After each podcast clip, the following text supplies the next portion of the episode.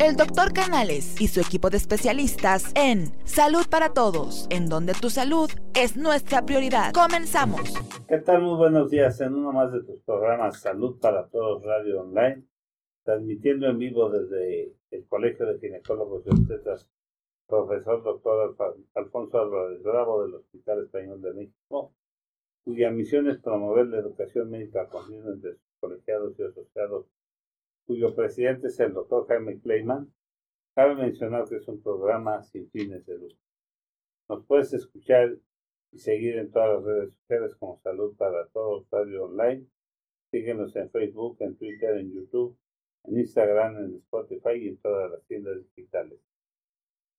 Les habla su amigo el doctor Roberto Canales, quien es médico internista y miembro de la Asociación Americana de Endocrinología Clínica. Les voy a presentar a mi co-conductor, el doctor Gabriel Rojas Poceros, quien es ginecobstetra y se sucede aquí en el Hospital Español de México. Buenos días. Hola, muy buenos días a todos. Bienvenida, Anita. Gracias. Anita, ¿cómo estás? ¿Cómo estás? Buenos días. Y bueno, hoy tenemos el placer de tener a la mujer hecha sexualidad, Ana Cerón, doctora, conferencista, escritora y terapeuta, y ahora, bueno, pues... Y de este programa, que es la parte más importante, fíjate. autora del libro Íconos del Placer y con el tema hoy, erotismo, sexualidad, y tenemos una serie de preguntas interesantísimas. Han de saber que Ana Cerón eh, ha levantado el rating del programa. Esperemos que esta vez lo vuelva a hacer. Nos va a estar apoyando nuestra co-conductora Maru Ramírez, que es co-conductora desde el Centro de Especialidades Diabéticas. Eh, Maru, te saludamos desde aquí. Esperamos que nos estés apoyando también desde. Saludos, Maru. Saludo, Maru. Desde ahí, desde tu trinchera. Trinchera. Y bueno, pues hay varias preguntas. No sé si empecemos. Sí, sí, sí. O quieras dar un preámbulo. A mí me encantaría dar un preámbulo. Primeramente, siempre gracias, gracias, gracias por la invitación. Y eh, a mí me parece de suma importancia realmente enterarnos que no solamente la sexualidad es un acto coital, ¿no? Sino que el erotismo y la sexualidad son parte de la salud del ser humano y que necesitamos estar enterados de lo que nos pasa en nuestro cuerpo y cómo funciona nuestra sexualidad para podernos compartir con el otro. El martes en mi programa hablaba yo de independencia erótica de la pareja. Todo el mundo me decía, ¿poco existe el término? Claro que existe el término. Y el objetivo del día de hoy, si ustedes me lo permiten, es que a través de contestar estas preguntas, logremos que las parejas o las personas que quieren tener pareja logren esta independencia erótica. ¿Qué es una independencia erótica? Tener yo un criterio propio para poder tener un vínculo de acuerdo a lo que mi pareja y yo podemos crear y no lo que me dice la sociedad tienes que tener una talla de busto, tienes que tener cierta edad, tienes que, tienes que. Olvidarnos del tienes que y ver qué es lo que tu cuerpo necesita, tu edad necesita y el nosotros. La creación del vínculo del nosotros en una pareja es bien importante, porque no eres ni tú ni yo, sino creamos los dos esto que plantamos, lo, lo, lo, lo nutrimos y se llama nosotros. Y solamente a través de eso se tiene un buen erotismo y una buena sexualidad. Si no solamente se tiene el perro en parque, el acto coital, todo bien, a los 10 minutos se queda dormido el señor. Y esto nos empieza a alejar de nuestra pareja. Y algo muy importante, señoras, la insatisfacción sexual depende de nosotros. No es culpa del otro. Si no te gusta cómo estás teniendo relaciones sexuales, si no te estás humedeciendo, si no estás teniendo la satisfacción que crees que mereces o que alguna vez tuviste, necesitas replantearte qué es lo que está ocurriendo en tu pareja. ¿No crees? Porque eso de echarle la culpa al otro, que el otro tiene disfunción eréctil, ok, puede ser que tenga disfunción eréctil, pero eso no quiere decir que no haya 20 maneras con las cuales ustedes puedan disfrutar y tú llegar a tus orgasmos. Entonces aquí se trata de responsabilizarnos y de lograr realmente tener una plenitud. Y parte de la plenitud es saber que yo estoy logrando bien. Con eso para empezar yo. ¿Cómo ves? Excelente. Sí, así es de que independencia erótica en la pareja. Es muy importante.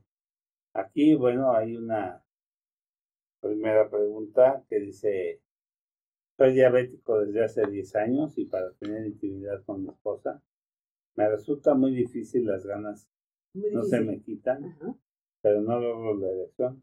¿qué me puedes recomendar hacer? Bueno, hay que saber, bueno, los que manejamos la medicina interna y la endocrinología, sabemos que parte de la disfunción eréctil no es falta de ganas, sino es falta de erección.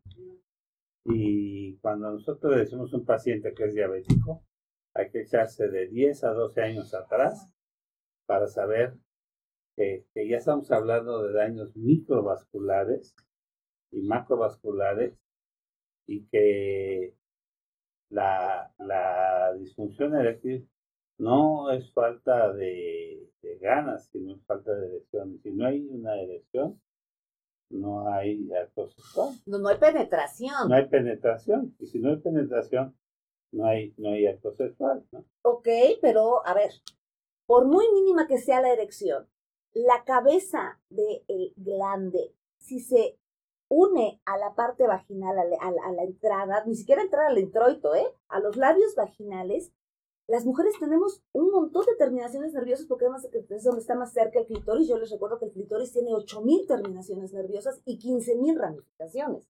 Entonces, el hecho de que no tenga una penetración, entendamos que penetración no es hacer el amor. ¿sí? Penetración no es tener intimidad. Una persona, cuando conoce a la otra, eh, se pueden erotizar juntos, repito, pueden meter, puede poner la cabeza de su glande con la erección que tenga, la más mínima erección, ella puede estarse frotando, puede estimularse y ella puede llegar al orgasmo. Y a mí me parece que una cosa que es muy excitante para ustedes los hombres, por favor no me dejen mentir, es que cuando ustedes ven satisfecha a una mujer o tener un orgasmo, a ustedes también les excita. ¿Correcto o no? O, Yo siempre, o, me, platicaron mal. No, siempre lo he dicho. Esta es una carretera de doble vía. Claro. Entonces, el hecho de que... días a todos. Gracias, bienvenido. El hecho de que ustedes, Antonio, que, usted, Antonio, no tenga una erección, no quiere decir que no puedan tener una plenitud erótica. El acto sexual per se, tal vez no. Les quería hacer una pregunta yo a ustedes. ¿Qué piensan del consumo de Cialis 5 centímetros, 5 eh, milímetros, eh, miligramos, miligramos diarios. centímetros también. ¿eh? Sí, no me digas, llegarán a... Sí. ¿No crees que puede eso afectar un poco? O... No, demostrado está que es un buen producto que permite cierta estabilidad, incluso se ha demostrado que tiene otros efectos benéficos sobre la acción prostática. Es, es buen medicamento. Robo, que ha demostrado que, que le permite cierta mejoría en la vascularidad y como el glande principalmente está hecho de cuerpos cavernosos que se llenan de sangre. Es, es un buen médico. ¿Y si ellos tienen próstata también? Y si no tienen próstata también. Ay, a mí, yo, vamos a tener un debate, pero este vamos a el programa para el debate. Yo tengo mis, mis, mis, mis preguntas al respecto. Sí, porque la, la próstata es una glándula que tiene ciertas funciones. Y es que la, la próstata cumple con otras funciones, pero la próstata eh, no, no es la que cumple con la función sexual. No, no, no, no, esto es nada más eyaculatorio, ¿no? La, la, próstata sirve para eyacular. Bueno, ya sé que sirve para otras cosas, pero digo, su función principal es la, la eyaculatoria. Ok. Por otro lado, hay unos ejercicios que se pueden hacer para, yo ya saben que a mí mi pasión es el piso pélvico. En el momento en que el piso pélvico está mucho más relajado, también puede haber mayor eh, sangre, ¿correcto? Y si tal vez no hay una erección, sí va a haber mayor sensibilidad. Entonces, este es un trabajo de Antonio y de su esposa. Su esposa ponerse la pila para poder ella ser la que estimula, ser la activa, la que se sube, la que se frota, y él por su lado tener esta, este, este cuidado con su piso pélvico y empezar a hacer unos masajes para que tenga mayor sensibilidad y mayor irrigación de sangre. O sea, es cuando dicen que cuando la fuerza mengua. La lengua. ¿Estamos? A mí me parece que, Antonio, por favor, platíquenos cómo les va, porque además de que esto los va a llevar a un juego erótico, esto los va a, tener a llevar a, a, tener conversaciones diferentes, esto los va a llevar a tener una nueva relación, un nuevo vínculo con ustedes, porque dicen que no es tan importante lo que te ocurre, sino lo que haces con lo que te ocurre, ¿no? Entonces, esta es una gran oportunidad para que ustedes retomen su relación. Además de que no tiene que haber penetración, puede haber eh, orgasmos eh, sobando senos, acariciando espalda, besando cuello, con muchos besos. Hay 20 maneras de poder hacerlo. Por favor, no se queden con que solamente hay que meter el pene para tener un buen sexo. El, el, el, acto coital es como la, la, cerecita en el pastel, pero hay 20 maneras de tener muy, muy buenos orgasmos y penetras. Muy bien. Anita, mira, hay otra pregunta. O sea, atacar las terminales sensitivas, ¿no? Sí, claro. A la hora, en el taoísmo, eh, los hombres se jalan, el es, es, un ejercicio diario. Primeramente son unos golpes, digo, yo le digo la sotaína, ¿verdad? No es que no tenga ningún tipo de reverencia, pero es, es, son unos ejercicios en donde los, se empieza a tener mayor eh, flexibilidad los cuerpos cavernosos y se van a llenar de más sangre. Y aunque no hubiese una erección, el simple hecho de que haya más sangre va a haber mayor sensibilidad. Y el simple hecho de darme cuenta que ya lo hice, sube mi autoestima. Hay una palabra que nadie nos enseñó que se llama autoestima sexual. Y la autoestima sexual es tan importante como la autoestima que tenemos todos los días. Autoestima no es cuánto me quiero, autoestima es saber que me puedo valer por mí mismo. ¿Sí? Después te digo, lo de la pastillita está muy bien, pero creo que también el saber que dependo de algo me pone muy vulnerable en una situación. No traigo el pastillo ni qué, pero si yo estoy acostumbrada a hacer un masaje y demás, a mí me parece que puede ser fascinante la reacción que pueda tener uno. Salvo la opinión de ustedes. ¿Tenemos otra pregunta? Sí. Mira, este, por, a través de nuestra página también nos está preguntando Sandra, ¿por qué con un amante se siente diferente, todo mucho mejor, a pesar de que hace lo mismo con el esposo? No, no hace lo mismo con el esposo. Hay un libro que dice que casarte con el amante es como ponerle sal al postre. Ajá. ¿Por qué? Porque cuando estás con tu amante solamente estás teniendo sexo, no tienes una cotidianeidad, los niños no lloran, los niños no gritan, no llegó alto el recibo de luz y todo. O sea, para poder tener un buen vínculo erótico sexual, necesita haber paz. Por eso yo sí digo que si así te das tiempo para llevar a tus hijos al pediatra, para darles de cenar, necesitamos un espacio para convertirnos en amantes de nuestras parejas. Y no solamente, y te voy a decir una cosa, tanto en el taoísmo como nuestros antepasados, dentro de la educación que tenían, era tener completamente el, la educación erótica más que la educación sexual. Por ejemplo, si tu marido llega y nada más quiere tener sexo y tú nada más te pones en una posición y ya, pues ni estás lubricado ni lo vas a gozar. Por eso la mujer le esperaba con el temazcal y se bañaban y se hacía. Entonces, creamos ese en nosotros. Fíjate que uno de los grandes problemas es que cuando llegas con un amante, primero tienes sexo y luego cenas y en tu casa cenas y luego tienes sexo. La diferencia del estómago en la sensación, ya olvídate de cómo reacciona tu cuerpo.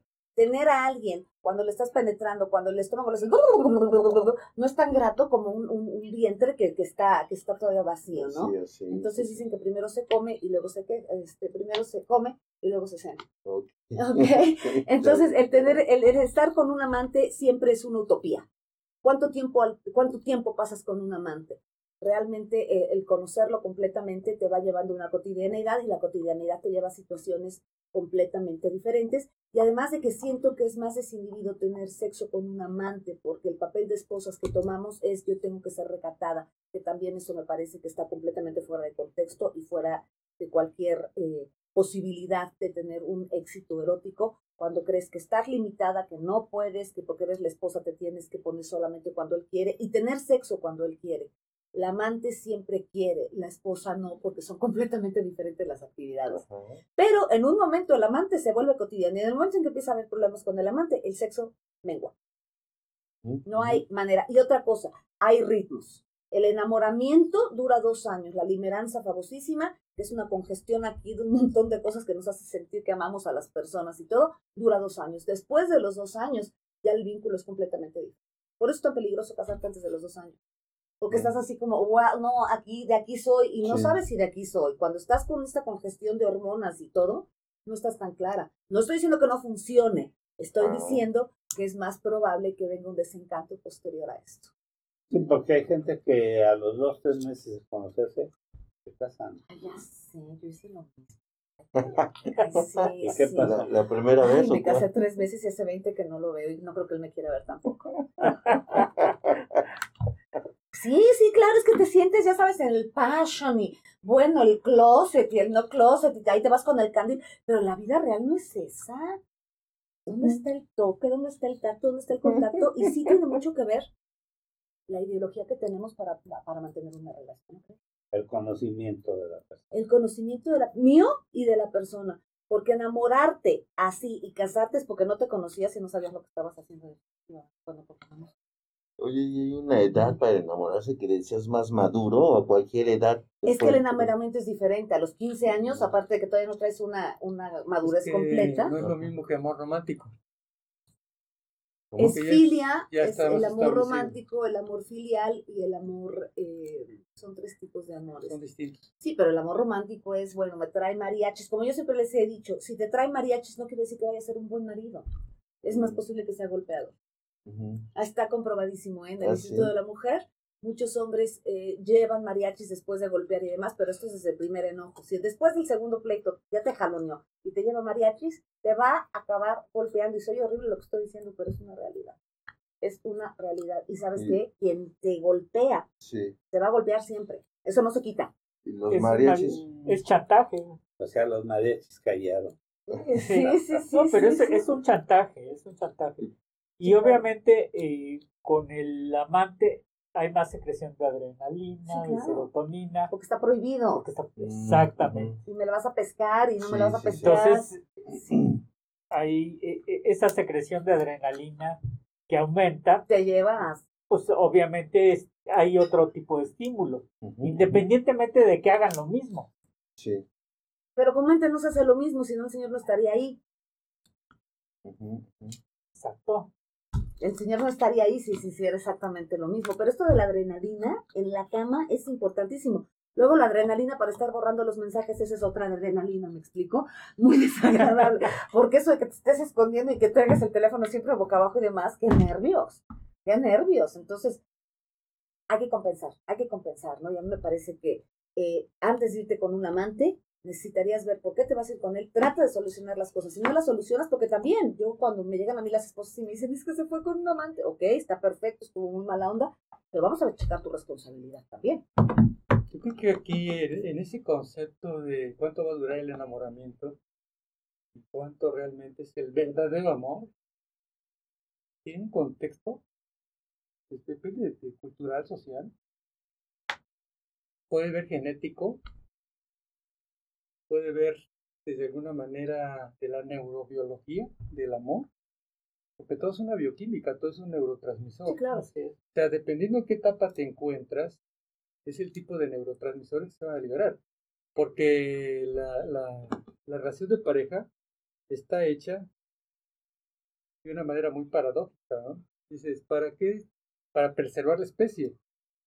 De alguna manera, a través de la pareja se preserva la especie, pero ¿en qué momento te encuentras? Si te encuentras en la etapa de enamoramiento, es algo muy, no, no es tan subliminal, no es, no es algo tan razonable en ese momento. Es una locura, es el caos, es un delirio. O sea, no estás utilizando tu capacidad de habilidades de, de la, del neocortes, de la corteza cerebral. Y si la señorita gesta, y si la señorita gesta en esa época de enamoramiento, se acabó el enamoramiento. No, es, que estás trabajando etapas, eh, eh, el, el, cerebro más primitivo. O sea, no estás completando etapas más superiores.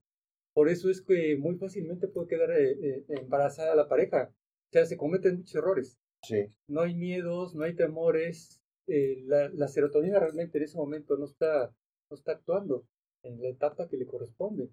Se está bloqueando. Entonces, luchas es más por la noradrenalina, que es la etapa de, de, de, de es exponencial, es el desvelarte, es el estar casi casi pegado a tu pareja estás viviendo una, una, una, una relación de pareja obsesivo-compulsiva porque no hay nada que te esté frenando.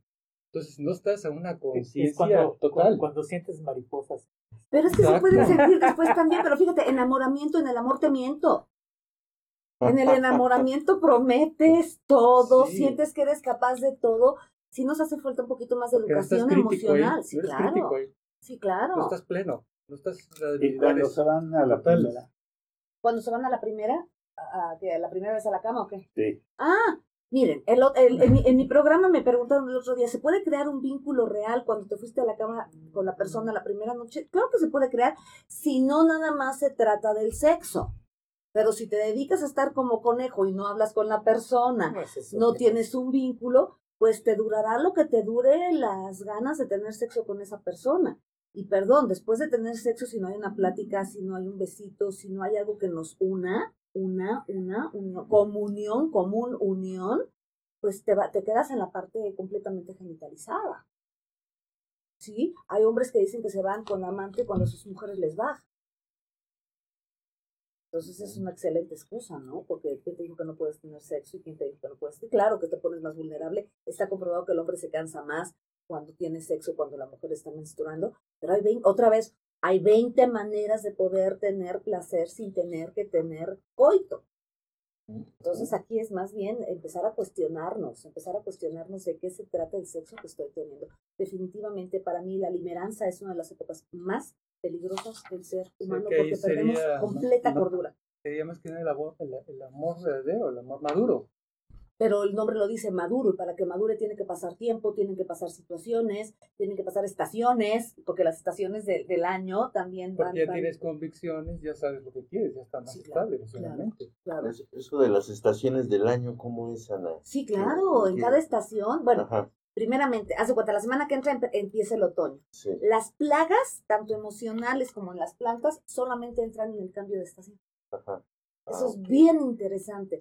Eh, hay muchísimos más, todo esto está comprobadísimo, ¿no? Pero hay muchísimos más gentes que piden el divorcio cuando te estás, este, cuando está cambiando un cambio de estación, hay mucho más eh, choques como la luna llena, ¿sí? Y cada estación es diferente. En primavera tienes una visión diferente, la temperatura es diferente, el acercamiento con el sol es diferente. Eso es mucho de nuestros antepasados y también mucho del oriental, ¿no? En el taoísmo. por ejemplo, tener sexo en el invierno, de acuerdo con el Tao, por cada eyaculación que tienes en invierno equivale a 100 de primavera. ¿Por qué? Por el frío. Yo como no eyaculo como señor, no sé, pero sí sé que acaban mucho más cansados y mucho más desgastados. Mm. Entonces hay momentos y tiempos para todo. Lo que pasa es que antes contemplabas los tiempos y contemplabas el cuerpo. Ahora nada más corres y sigues. lo que pasa es que el taoísmo no se rige en aspectos totalmente de perder esencia vital. El contrario es mantener la esencia vital y, es una, y una eyaculación es perder esencia vital. Entonces, sea cualquier etapa del año, pero primordialmente ciertas épocas del año, esa esencia vital tiene más al desgaste. Ajá. Entonces, esa, esa, esa, esa eyaculación es otra cosa en materia o esencia vital que se va perdiendo, a través, de, a través de cada, cada expresión. Por eso es que la característica del de, el, el, el Tao del amor no consiste en eyaculación. Y uno se va con esa cuestión definida en el occidente. Al contrario, es mantener y poder tener tu capacidad y tu plenitud sin liberar la eyaculación. Entonces, puedes tener una vida sexual íntima, atrapada, mm, categórica, y te puede durar, puedes hacer el amor, por decirlo de alguna manera, la puedes pasar la noche entera, entera, sin eyacular. Y llegar al orgasmo, tanto el hombre como la mujer, como la dama. Entonces la dama es multiorgásmica. Entonces están plenos, están conectados. Entonces algo más profundo es más vaso de su vida. Pero para eso se requiere en el Tao, para poder tener una pareja así, es una pareja que ya maduró, y que ha tenido encuentros en donde han ido creciendo ellos. O sea, no, no puedes llegar la primera noche que él inyacule. Es más, aquí tenemos un problema muy grande. Las mujeres lloran cuando el hombre no eyacula porque si no eyaculaste no me quieres. Entonces les digo, bueno, cuando se hace la vasectomía al marido, ¿qué le dices entonces? ¿Qué le dices al pobre hombre, no? Entonces, eh, el problema es que muchas mujeres hacen, yo tengo alumnos hombres y me dicen, Ana, es que me está matando mi vieja. ¿Por? Porque no eyaculo. Entonces, fíjate la idea de que si eyaculas, me quieres. Yo creo que si eyaculas, si eyaculas muy rápido, no me quieres, nada más te importas tú, ¿no? Pero te digo, son conceptos y es educación. Sí necesitamos, por eso hoy al principio del programa decía, necesitamos tener nuestros propios conceptos de pareja para entonces tú y yo somos los que estamos metidos en esto. No sé qué digan las revistas, no sé qué digan las noticias. Lo que pasa es que en el occidente el grado de virilidad, el grado de, hombre, se mide en relación a la capacidad también de eyaculación del inconsciente colectivo. Y es un contexto muy Cemental. Y en el oriente, ¿no? En el oriente, ¿no? En el oriente, cuanto menos eyaculas, más fregón El, Te mantienes saludablemente. Oye, y en México más todavía peor, ¿no? no te creas, ¿eh? Es, que entre más seas eyaculador, estás perdiendo salud. A eso va. Envejeces más rápido. Condición y capacidades y habilidades en todas tus funciones. Tuve a Manta Chía. Manta Chía debe tener ahorita, ¿cuántos años? ¿85? ¿87 años? ¿Por ahí? 87 años. Su pareja debe tener por lo menos 20 años menos que yo, así que debe dar los 30 la señora. Todos los días tienen coito, pero él eyacula una vez al año. Pero todos los días están en el dingle dingle y se la pasan bomba, porque además de que cuanto más se tardan en... No, está bien, está bien. Sí, pero tiene, pues, ella, y ella es muy orgásmica. El Entonces está, ¿sí? ¿sí? es que te retrasa la vejez y te activa la actividad inmunológica. ¿Qué? Todos los factores protectores, el no eyacular. No eyacular. Y las mujeres tener orgasmos de otro tipo. Mira, yo sé que no me veo de 15 ni pretendo verme de 15, pero tampoco creo verme de 52 años. Pero es que el Tao te mantiene en otro tipo de frecuencia vibratoria y el autocuidado que tienes de tu cuerpo, las respiraciones, eh, todo, todo te, te, lleva a una línea a una línea un poco diferente. Yo a mis, a mis, a mis alumnos, a los que tienen la bondad de, de, ir a los talleres, eh, empiezan a transformar su cuerpo, la, la, la, gracia del cuerpo de una mujer cambia. Es precioso, es precioso. Y, ojo, ¿eh? No es nada más Tao, porque nuestros antepasados tenían algo muy parecido. Ya hablaremos un día de, el México antiguo en la sexualidad y es una locura lo que hacían las mujeres. Y había mujeres entrenadas para entrenar a hombres y mujeres, como las etairas, eran mujeres muy, muy, muy, muy cultas, muy conocedoras del cuerpo y se especializaban en decirte, mira, de acuerdo con el cuerpo que tú tienes, tú necesitas amar de esta manera. Entonces, eso era maravilloso. Aquí cada quien hace como puede. Escoges así como los jitomates en el mercado las cosas sin darte cuenta cómo son, ¿no? Desde la manera en que una mujer va al súper te das cuenta casi, casi, casi cómo escoge la manera de tener sexo.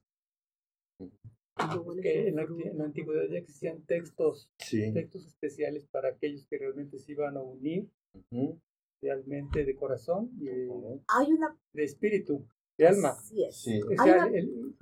disculpa, textos que era el, el acompañamiento un libro que se les regalaba cada que se iban a unir la pareja, se les regalaba un libro, un texto, mm. donde explicaba todas las condiciones y las características, cómo deberían llevar ese amor.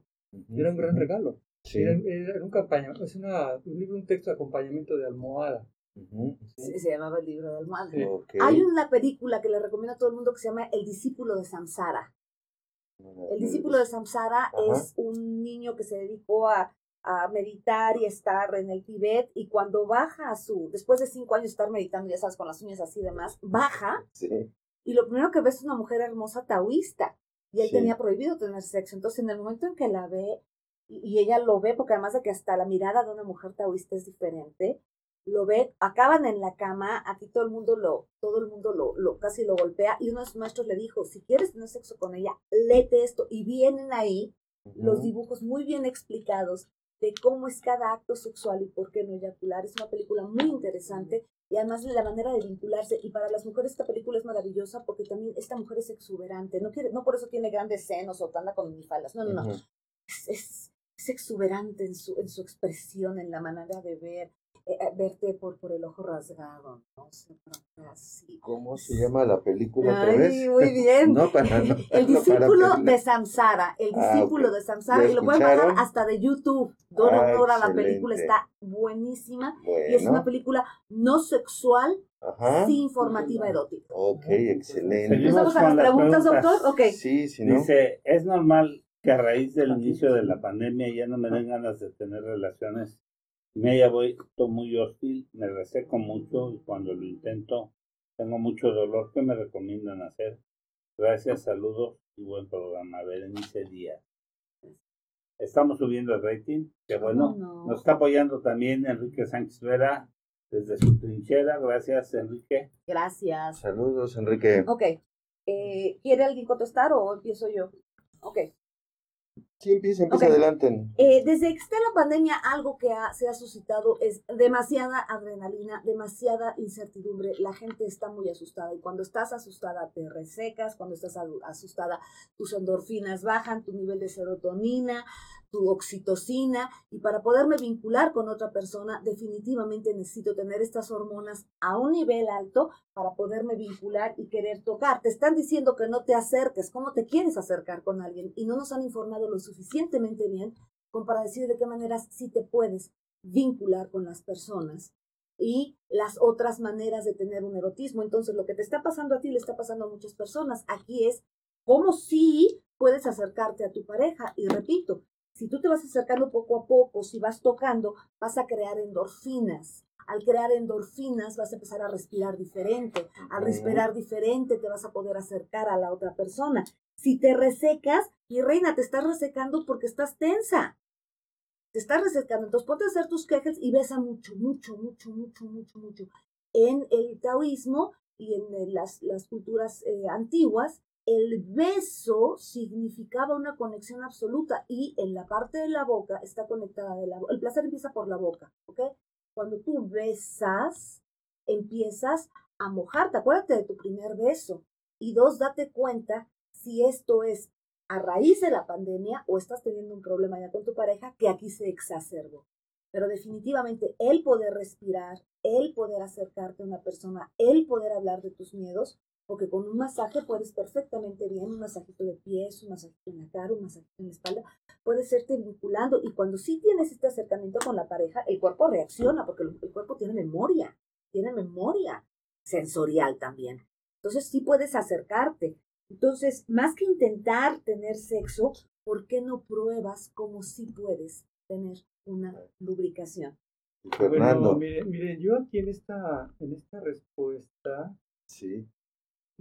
Sí, está muy bien lo que dice Ana, pero bueno, nosotros como médicos también, en sobre todo la ginecología, creo aquí la intención de lo importante, es una dama Primeramente, una dama eh, debe tener una revisión de tipo ginecológico. Mm, Nos preguntaremos primero si hay algún contexto de alguna anomalía eh, ginecológica.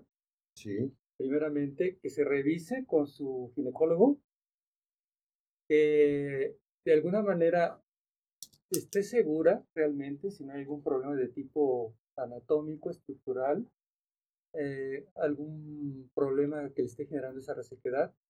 Ya que se liberó ese contexto, entonces vamos a la otra parte. ¿Qué está pasando? Ya tenía problemas previamente con, con mi pareja, cuando los tenía. Y sobre todo, algo que nos está sucediendo ahorita en este momento, como lo, dijo Ana, eh, estamos en el momento lo del COVID. Esto nos está generando mucha eh, despersonalización, como ya lo habíamos comentado en otras ocasiones, mucha deshumanización mucho distanciamiento, ya se vuelve muy cínico. Entonces nos está trayendo, en lugar de que tengamos más acercamiento, aún con nuestros propios familiares, recordar que en los hogares se está generando más violencia que se ha incrementado según las fuentes de Miguel Scalpi, va desde un 30 hasta un 70%. recordar qué problemas tenemos o qué problemas teníamos anteriormente. Y ya de ahí viene el, entendimiento del emisor y el receptor y en qué momento estamos viviendo la etapa de la vida como pareja. Y de ahí se va a dar la respuesta. Claro. Te voy a decir una cosa muy importante. Efectivamente tenemos que hacer una, una exploración y descartar todo lo que es este problemas infecciosos, problemas anatómicos que nos hagan que no haya lubricación. Suponiendo que todo eso está arreglado y no hay ningún problema, hay que entender, ya lo, lo habían este, checado, lo habían, eh, los estudios de Masters y Johnson nos enteraron de que la lubricación en la mujer es va paralelo a la, a la erección en el hombre. O sea que si no hay excitación, o sea, el hecho de que la mujer no esté lubricando, ¿sí? Es casi eh, como que si el hombre no tuviera una erección. Entonces, pero si el hombre no tiene una erección, va a ser difícil que haya una penetración. Pero al revés, si la mujer no tiene, no tiene lubricación, sí puede haber este, penetración. Obviamente la penetración va a ser más molesta, dolorosa. Espera. Y se hace un círculo vicioso. Entonces genera el dolor y menos se genera dolor, menos, menos, o menos este, excitación. Al haber menos excitación, hay menos... Pero este, James, si estás diciendo que la lubricación es como la erección, quiere decir que no está viendo una respuesta. Claro, por supuesto. No está respondiendo. Y, ahí ya nos vamos un poquito más atrás. ¿sí? Si no hay esa respuesta, o sea, no está vinculada a, a las caricias, no está vinculada a la relación con su pareja, y esto puede ser si este si estamos hablando eh, eh, eh, ahorita en este en época de covid pues cómo pretendemos que, que haya buen sexo si 15 minutos antes ya se molestaron que porque los niños gritaron que porque no hay intimidad que porque porque que que porque no este no hay no hay ingresos no hay ingresos económicos. ¿Y qué estás pensando en ese momento y en ese momento estás pensando bueno no no puedo ir a trabajar no puedo tener ingresos económicos entonces como como estoy pensando en otra cosa no no me estoy excitando. Entonces se si lo metemos a una licuadora en tiempos de covid pues el, el, resultado va a ser ese, va a ser desastroso, vamos a llamarle de alguna forma. ¿Por qué? Porque, porque no estamos metiendo los ingredientes a esa licuadora, los que deben de meterse. y los ingredientes son afecto, cariño, eh, tranquilidad, porque también la tranquilidad es importante para, para, para el sexo. El preámbulo. El preámbulo. Eso que acabas de decir, Roberto, es muy importante, el preámbulo porque no es nada más llegar y quítate la ropa, vamos, y, se acabó. El preámbulo yo creo que es muy, muy importante. sí, el órgano sexual más importante, ¿cuál es? La piel. ¿Y? El cerebro. Fíjate que. Ni el pene. Y, y ya lo habías mencionado en una ocasión con Gabriel que y Ana, que, la lubricación era hasta arriba. Sí, claro. Totalmente. Ahora, a mí me parece que el COVID, si nos ha traído un beneficio, es el erotismo. ¿Tienes miedo a tener sexo porque tienes miedo a que te lo peguen? Con un buen erotismo, hasta casi sin besos, pero unas buenas caricias, te pueden ayudar a orgasmar un montón y te ayudan a explorar. Se necesita curiosidad. ¿Sí? ¿Por qué? Porque si es, si es mucosa mi vagina y yo no quiero que, porque además de que no se pega a través del sexo. Ya, ya, ya el, que no lo probaste, ¿verdad, doctor? Lo probaste, ¿verdad, doctor? Y todas las zonas Sí, sí. Entonces, señoras, si ustedes se, se sientan en la esquina de la cama y abrazan con las piernas de su pareja y lo empiezan a tocar, ustedes mismas se van a excitar y van a darse cuenta cuál es el mapa erógeno no solamente la genitalidad, necesita, el COVID lo que nos ha llevado es a una globalidad erótica y otra cosa que nos ha llevado el COVID también es a un intercambio de roles. Y a mí me parece que si aprovechamos el COVID, saliendo del COVID, vamos a ser mejores amantes si nos damos permiso. Al decir el, el, cambio de roles es, yo tengo ganas, pues ahora te digo y a ver cómo le hacemos y yo te pongo, yo te quito, pero se necesita un espacio, señoras y señores, no es revisando la tarea, no es regresando del súper, es un espacio para ustedes. Y esta parte del preámbulo también incluye el buen humor. No se puede estar con alguien en la cama mucho tiempo si no se tiene buen humor, si no te atacas de la risa. Empatía. Empatía. Porque, ojo, hay una cosa que se llama empatía vegetativa, donde estás sintiendo a la otra persona, ¿no?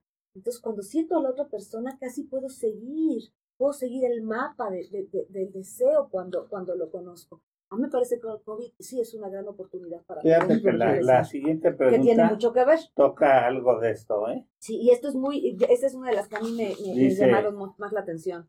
Ana, ¿cómo puedo identificar un orgasmo? Me agrada tener relaciones con mi novio, pero a veces termina muy pronto. Y he tenido que fingir para no herirlo pero a veces es un poco desagradable hacerlo y prefiero evitarlo para no tener relaciones. Lo disfruto más cuando me masturbo. ¿Qué me recomiendas hacer? Es lo que es lo que, Aquí tenemos como cinco preguntas, ¿no? Sí, la primera es cómo identificar un orgasmo. Saludos, Carmen. ¿Sí? Eh, gracias, Carmen. Primeramente es cómo puedo identificar un orgasmo. Mira, cuando, cuando, cuando tienes un orgasmo lo sabes, es una sensación eh, que va creciendo y tu cuerpo empieza a reaccionar. Comúnmente el cuerpo se hace en forma de C, la fuerza orgónica va en C. Es desafortunado que las películas pornos nos hagan que el orgasmo es para atrás. La excitación puede ser para atrás, pero la fuerza del orgón es hacia adelante, o sea, la patita se te mueve y todo. Y, hay que pensar que eh, eh, en esas películas, pues la, la cuestión subliminal juega un papel muy importante, porque el hecho de ponerse así es, un, es una, una posición de apertura más que de... Y de exhibición. claro. Y había otras Dos, más adelante de, la eyaculación precoz. Dos. Dos. Cuando estás teniendo un orgasmo, las piernas se separan. Una mujer cuando tiene un orgasmo, comúnmente es más fácil que una mujer tenga un orgasmo con las, con las piernas eh, dobladas, ¿ok? Porque el piso pélvico sube. Pero en el momento en que estás en un orgasmo, automáticamente las piernas se separan. No abres las piernas, no es lo mismo abrir las piernas que se separen. Y cuando una mujer está teniendo un orgasmo, se separan las piernas. La respiración es diferente. El Tao, el Tao empieza a decirte que la piel te cambia, se enrojece tu piel, la circulación es diferente, jadeas. Yo no creo mucho en el jadeo porque yo siento que mucho jadear tampoco te permite la respiración, eh, la, la, profundidad de un orgasmo, ¿no? Pero quien, ha, quien piensa que ha tenido un orgasmo no lo tiene. Quien ha sentido algo diferente sí lo ha tenido. El orgasmo es muy personal y no solamente va a ser vaginal. Yo te recuerdo que en los senos, en las nalgas, en los costados, en la boca. A ver, todos cuando dimos nuestro primer beso, ¿sí se acuerdan de su primer beso? A ustedes se detectaron, nosotros nos empapamos, se nos doblaron las piernitas, sentías que te lo querías comer. Bueno, así es. Ese fue un microorgasmo, el que tuviste. Un orgasmo va a esto. Y también otra cosa que tenemos las mujeres es que nos quedamos en la meseta. Cuando empiezas a ir creciendo. Y ya cuando lo vas a tener, comúnmente lo cortan. ¿Cómo sé cuando estoy lista para tener un orgasmo? Una mujer que cierra las piernas, cuando aprietas las piernas es que estás ya buscando el orgasmo para luego separarlas. Pero esto es el conocimiento de tu cuerpo. Por eso es tan importante la autoexploración y la y la y la y la las, las eh, la autoexploración o, el, autoerotismo que aquí le llaman masturbarse. Y en el momento en que estás teniendo un orgasmo, automáticamente vas a sentir unas pequeñas contracciones. Así se siente. La segunda parte me dice, me agrada tener relaciones con mi novio, pero a veces termina muy pronto y he tenido que fingir para no herirlo. O sea, tú sí te lastimas porque cada vez que tienes que fingir un orgasmo, estás yendo en contra de ti.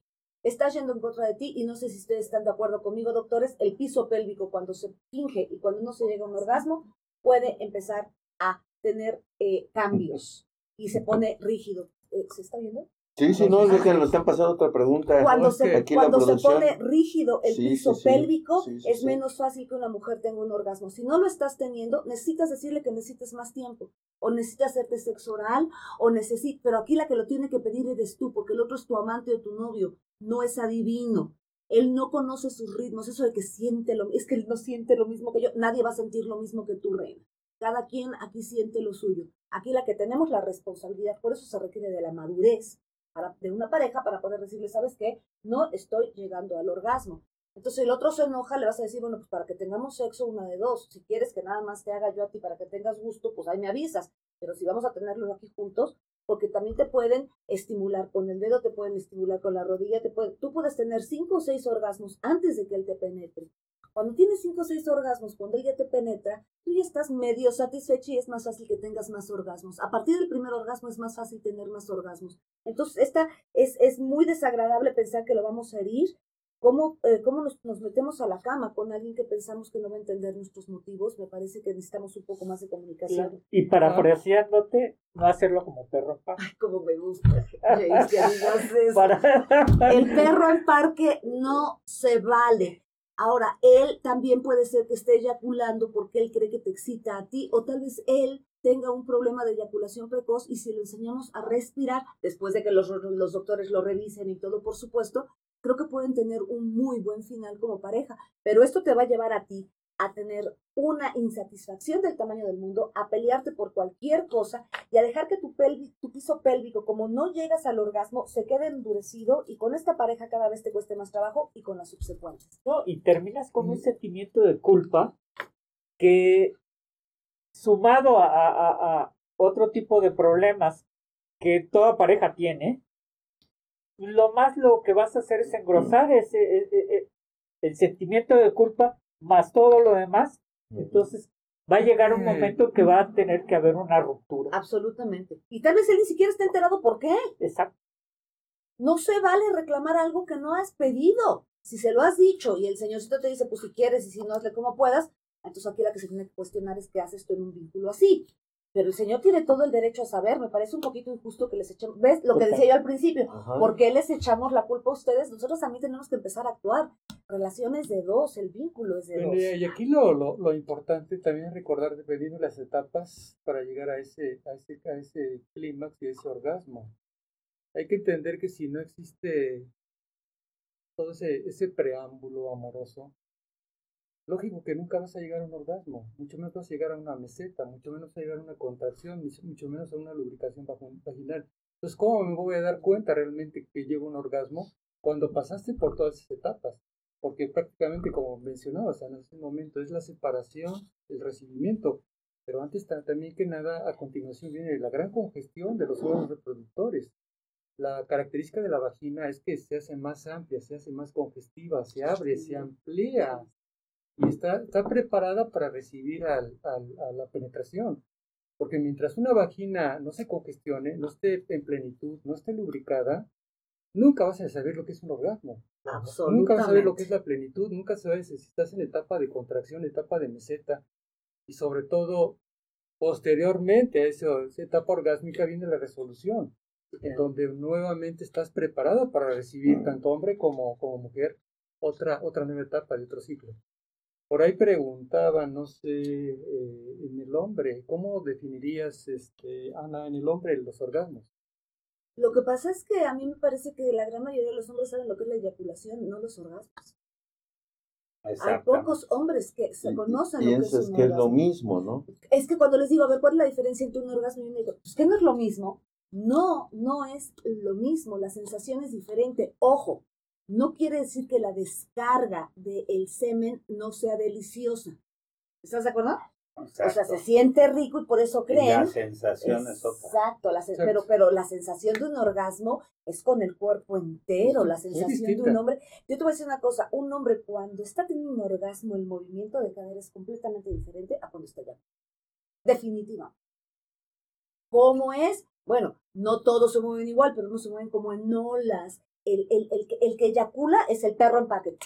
No es el vamos a darle más rápido, entra y sale. No es, y lo que dice esta Carmen, que, que disfruta más cuando se masturba también. Pero es que todos... En, un círculo vicioso, A ver, cuando estás con el otro te estás preocupando por el otro, por eso regreso al tema que estábamos hablando de la independencia erótica de una pareja. La independencia erótica tiene que ver cuando ya hemos llegado a acuerdos, ya maduramos, ya hicimos, pero mientras tanto, cuando tú te estás tocando, te estás tocando y estás pensando en Robin Hood o en quien quieres y abres y cierras y haces el ruido que quieres y todo lo demás y nadie te dice nada. Cuando estás con el otro, te estás vinculando con el otro. Entonces sí, puede ser más placentero. Ahora, aquí sería ideal que eso que sientes tú sola llevaras a la cama con tu pareja al mayor potencial que se pudiera esta experiencia que tienes. Yo le agregaría ahí ese, esa masturbación, no es otra cosa más que el mismo autoerotismo, es válido. Es, es, válido. Ahora bien, si ella lo disfruta, está bien, pero a ver, una vez estando con su pareja y eso que exprese de que no lo disfruto con mi pareja, lo disfruto mejor yo sola, a ver, espérame, ¿en qué etapa te encuentras, chica? ¿Por qué? Entonces aquí debe haber el momento de acompañamiento, quién es tu pareja o quién eres tú. Hay, hay, hay una relación realmente de pareja para llegar a un vínculo de pareja para, para llegar a esto. Pues pienso que tanto es válido como para la dama como para el varón decir qué te gusta, qué me disgusta, qué me, qué me hace sentir más cerca de ti. Entonces, en relación a eso es cuando tú no puedes poner la balanza, prefiero hacerme mi autorotismo o estar yo sola estar acompañada. Entonces, pienso que ahí hay un contacto, que no ha habido una plenitud, no ha habido un buen contexto de pareja. Y aquí también yo entiendo que ella está basando su sexualidad en los tiempos de él, no está respetando los de ella, porque los tiempos de refracción de una mujer son completamente diferentes a los de un hombre. Un hombre puede tener una erección en cinco minutos y una mujer para estar lista para tener un orgasmo no son cinco minutos. Entonces también aquí me parece que está faltando compatibilidad. y, hay que entender como médicos en el aspecto de la neurobiología, es muy diferente el comportamiento de un hombre a nivel neurobiológico en el aspecto sexual y el de la dama. Trabajamos de manera muy diferente. Entonces siempre hay que darnos nuestros tiempos y respetar esos tiempos. Pero vuelvo a repetir lo mismo hay que tener una buena comunicación. ¿Qué te gusta a ti? ¿Qué me gusta a mí? Y un preámbulo. Saludos a Hilda Luis, que nos escucha desde Napa, desde el Valle de Napa, California. Saludos, Hilda. Tómate una copita de vino tinto por allá, que hay los mejores vinos en el Valle de Napa, de los mejores vinos allá en California. Y saludos allá a toda la familia. Son mis sobrinos que están que viven allá en el Valle de Napa. Ay, qué rico. Para el preámbulo. Para, el preámbulo amoroso, sí, sí, allá, Un preámbulo amoroso. Saludos allá a tu marido. Y este, tómense un buen vinito. Y háganlo de preámbulo amoroso. Saludos a Esther Galvez, Ignacio García Roth, Luisa Ramírez, Marta Rangel, Alejandro Rodríguez, gracias a Quique Sánchez Vera que nos está apoyando, Rosy Torres te manda saludos. Ah, gracias. Marquito Santos, Gilberto Betancur, Anita Casas. Eh, Qué maravilla, toda la gente que nos está oyendo. Gilberto Por favor. Betancur, Alex Beca, Rocío Cota y los de Cordón Vital, Lulú Yescas, Ernesto Caudi de Cordón Vital y Maru Ramírez que nos está apoyando y otras preguntas están llegando. Etiqueten a todo el mundo, estos programas realmente están hechos para y con ustedes. Compártanlos. Compártanlos lo más que se puedan, por favor. Hay otra pregunta, ¿puedo seguirla? O, Tienes un video creo que también, ¿verdad? Pero vámonos hoy, hay muchas preguntas. Qué bueno, ¿quieres leerla? A ver, leer, para que también estemos leyendo las del público. Si quieres leerla, Doc. Ah, bueno. Ah, no, esta está aquí, pero decías que teníamos una en el... En el, en sí, este, hay, hay, una aquí muy interesante. Dice, mira, ¿hay manera de llegar a un orgasmo sin penetración? Es que a veces es muy doloroso y me gustaría saber alternativa para aplicarlas. Parecería repetitiva la pregunta, pero es que nos acaba, están acabando de sintonizar. ¿Podemos hablar nuevamente de Por eso? Por supuesto, además de que, ojo, si la pregunta es si se puede tener un orgasmo sin pues penetración. Pues ya, lo había comentado, pero no, las zonas no lo han escuchado. O sea, se acaban de conectar. sí, no, Y las personas creen que el orgasmo vaginal es el más común y señoras y señores, el orgasmo más común es el clitorio. A decir verdad, el orgasmo del punto G y el orgasmo vaginal tiene que ver con la estimulación de clitoris. Incluso ya dijo tocar los labios. Claro, en el besito. Toda la zona de... Claro, del, la, la, cola del seno y todo. Esta persona se nota que no está disfrutando porque no está lubricando, ¿eh? son ansiosa la pregunta. Sí. definitivamente puedes tener todo tipo de orgasmos sin una penetración. Es explorar tu cuerpo, conocer tu clitoris, conocer cómo eres, conocer cómo te sientes y darte cuenta por qué no te estás No, y lo del diabético que dijo ahorita, ¿no? Sí tocando todas las terminaciones nerviosas, no necesita una penetración, con una simple, una buena estimulación, sí. puede lograr el orgasmo. Así es. Sin así tener es. que penetrar. ¿eh? Así es. Porque estábamos hablando, o sea, la, la falta de penetración, o sea, la no consumación de penetración, que es muy común en el diabético, en el hipertenso, pero puede tener una sexualidad modificada, buena, con cierta calidad, si la buscan, si se preparan y si se educan para ello. Y si tienen un buen control diabético, pueden lograr algún tipo de erección, preparándose también con ejercicios y controlándose. Así es. Y las mujeres diabéticas también reducen la parte de la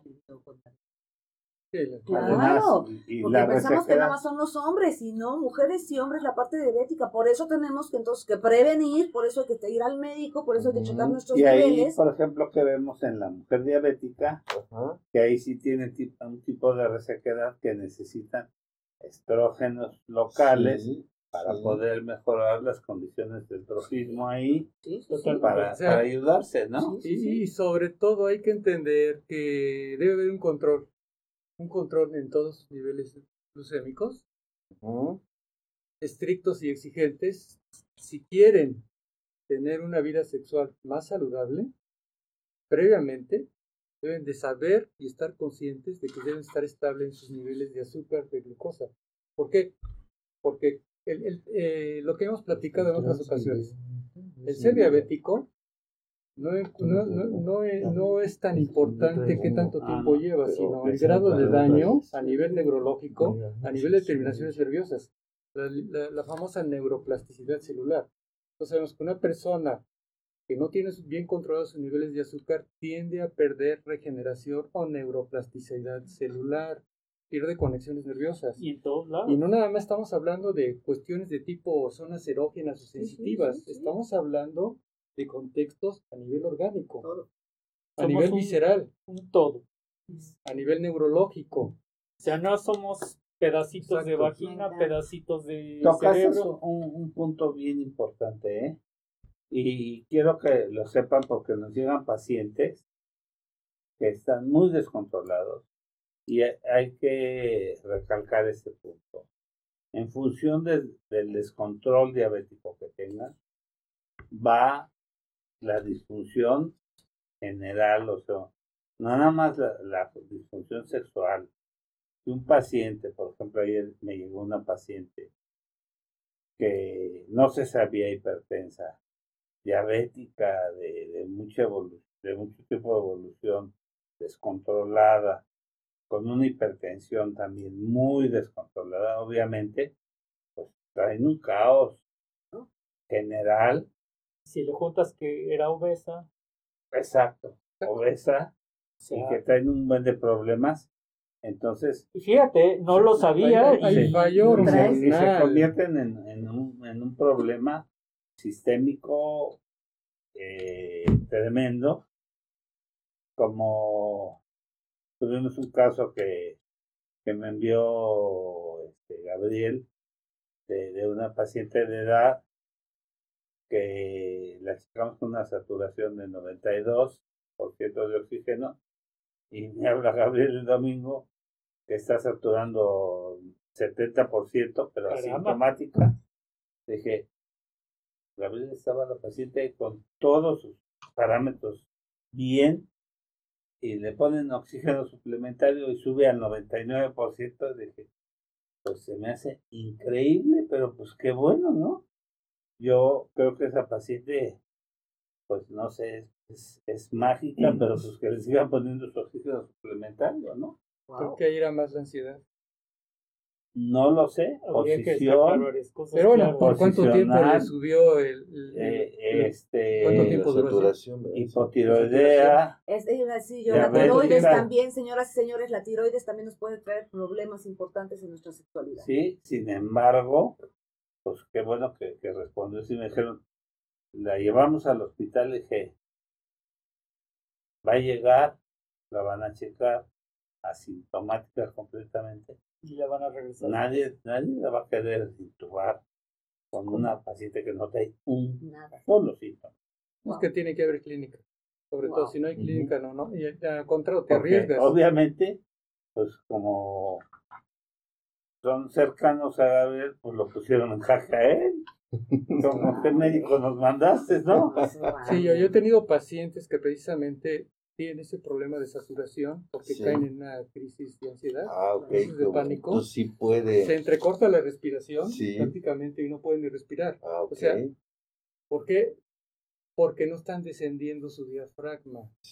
Viven en contracción, viven en, liberación de... De 92 a 70. Entonces es mucha la diferencia.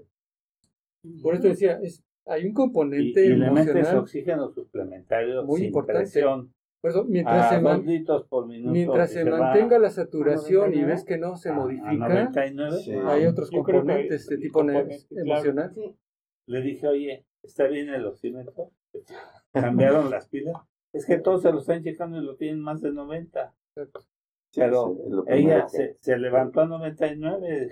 Sí, Pues, y Se me hace muy raro, pero sin Nada más descartas haciendo estudios este, complementarios. Sí, sí, Pero cuando tiene uno un familiar, al que presionan es al médico, ¿no? Sí. Porque Gabriel estaba espantado. Sí, Le dije, es que mira, en esta época. Le chequé todas las variantes. Sí, tu colega. Sí, porque obviamente me la mandó porque me tiene confianza. Dije, mira, el tiroides bien, de la glucosa, de la presión, todos sus, todos sus eh, parámetros bien. Sin embargo, porque me lo estás diciendo, está bien la paciente, ¿no? Sin embargo, hay una, una muy importante pregunta. bueno, es que todos están súper interesantes. No, no, la última del ojo uno. ¿Qué opinas de sexo anal? Ya habíamos dicho que tiene que hacerse con precaución. Con ciertas que posiciones. que no es lo recomendado, que se tiene que hacer con preservativo. Absoluto. No entiendo por qué a los hombres les gusta mucho. La mayoría de las redacciones que he tenido me lo llegan a pedir. A los hombres les gusta mucho hacerlo. Que hacerlo. Ah, no, bueno, Georgina dice que les gusta mucho y, y, y, se ve que Georgina ha tenido varias parejas, ¿no? Me lo llegan a pedir y la verdad es muy doloroso. Y tengo que decirles que no, porque, porque después, se alejarán. Casi no accedo. O sea que es multipareja, ¿no? ¿Qué me recomiendas hacer? No específicamente dice que es multiparejas, ella está diciendo que las parejas que ha tenido se lo han pedido, pero aquí la parte más, más a que a mí me, me, llama más la atención y me conflictúa es que ella otra vez, igual que Carmen, están accediendo para que no se alejen si no accedes. Esa me parece una costa. ¿Y qué le recomiendas hacer para que no duela tanto? Para que no duela tanto te puedes lubricar, primeramente. Que se los mida. No, porque tiene, e, es, es, suficientemente, es suficientemente flexible. Aquí el problema que yo estoy teniendo es que desde el momento en que crees que va a doler, te va a doler más. Esto me está hablando a mí de que ella tuvo una experiencia en donde no estuvo lubricada, donde no se respetaron sus límites, donde pasaron muchas cosas y ya le quedó la memoria sensorial en el ano de que va a doler. ¿Ok? Puede tener desgarros. Y puede, y puede hasta tener un desgarre. Entonces, aquí la parte que me preocupa es que ella tiene miedo de que la pareja se vaya porque no accede. Si estás conmigo solamente para tener relaciones sexuales anales, pues yo me cuestionaría por qué estoy permitiendo un vínculo de esa manera, porque otra vez, con todo el respeto que mereces, Georgina, esto es responsabilidad tuya, tú eres más que tu amo. Sí. Y lo tienes que saber tú. Y si lo permites. Y si tú estás permitiendo esto, la otra persona te lo va a tomar tal cual. Y esto es con todo mi respeto. Entonces aquí lo que tienes que hacer es poner tus parámetros y yo me iría primeramente a checar para ver si tengo un desgarre o solamente es una memoria sensorial, porque también, nuevamente, puede ser piso pélvico que haya quedado súper rigidizado y pues. por eso te esté doliendo, la posición en que lo estés haciendo, hay maneras de, permitir la lubricación tosiendo, digo, la, la, penetración, pero hay, hay, técnicas, hay técnicas que no me permito hacerlas en la televisión, decirte el proceso completo, porque de repente se nos olvida algo que dijo algo Ana Cerón y es como un masaje de seno, se les olvida ponerse crema y si no te pones la crema se te abre el pezón y luego yo tengo, yo sí te sugiero que vayas primero a ver a tu médico, te cheques absolutamente, luego cheques cómo es tu memoria sensorial y corporal y una parte que es realmente importante, casi tan importante como irte a checar con los doctores, es por qué estás permitiendo que a ti te vean con un objeto y que a ti te pongan entre, si no lo quieres, me voy. Si se van a ir porque tú no quieres sexo anal, creo que no quieren estar ahí. Lo que quieren es penetrarte eh, sobre todo, hacerse la pregunta en ese momento, ¿cómo estás autoestima como ser humano? Es bien importante. otra, permitiendo, Otra, autoestima.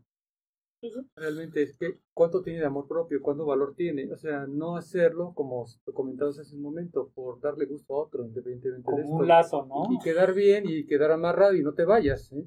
Pero se van a ir de todas maneras. o sea, pégame, pégame, pero no me dejes. O sea, ¿para qué sufres? Pero no me olvides. O sea, sí, es una relación que no, no te trae nada. Pero sobre todo, antes que nada, como médicos, verlo bien. Primero, una buena valoración, como lo han dicho. Y sobre todo, hay que te, estar, estar bien conscientes si sí es cierto, existen aparatos, existen medidas, existen maneras, formas, pero sobre todo grábense esto, el sexo seguro.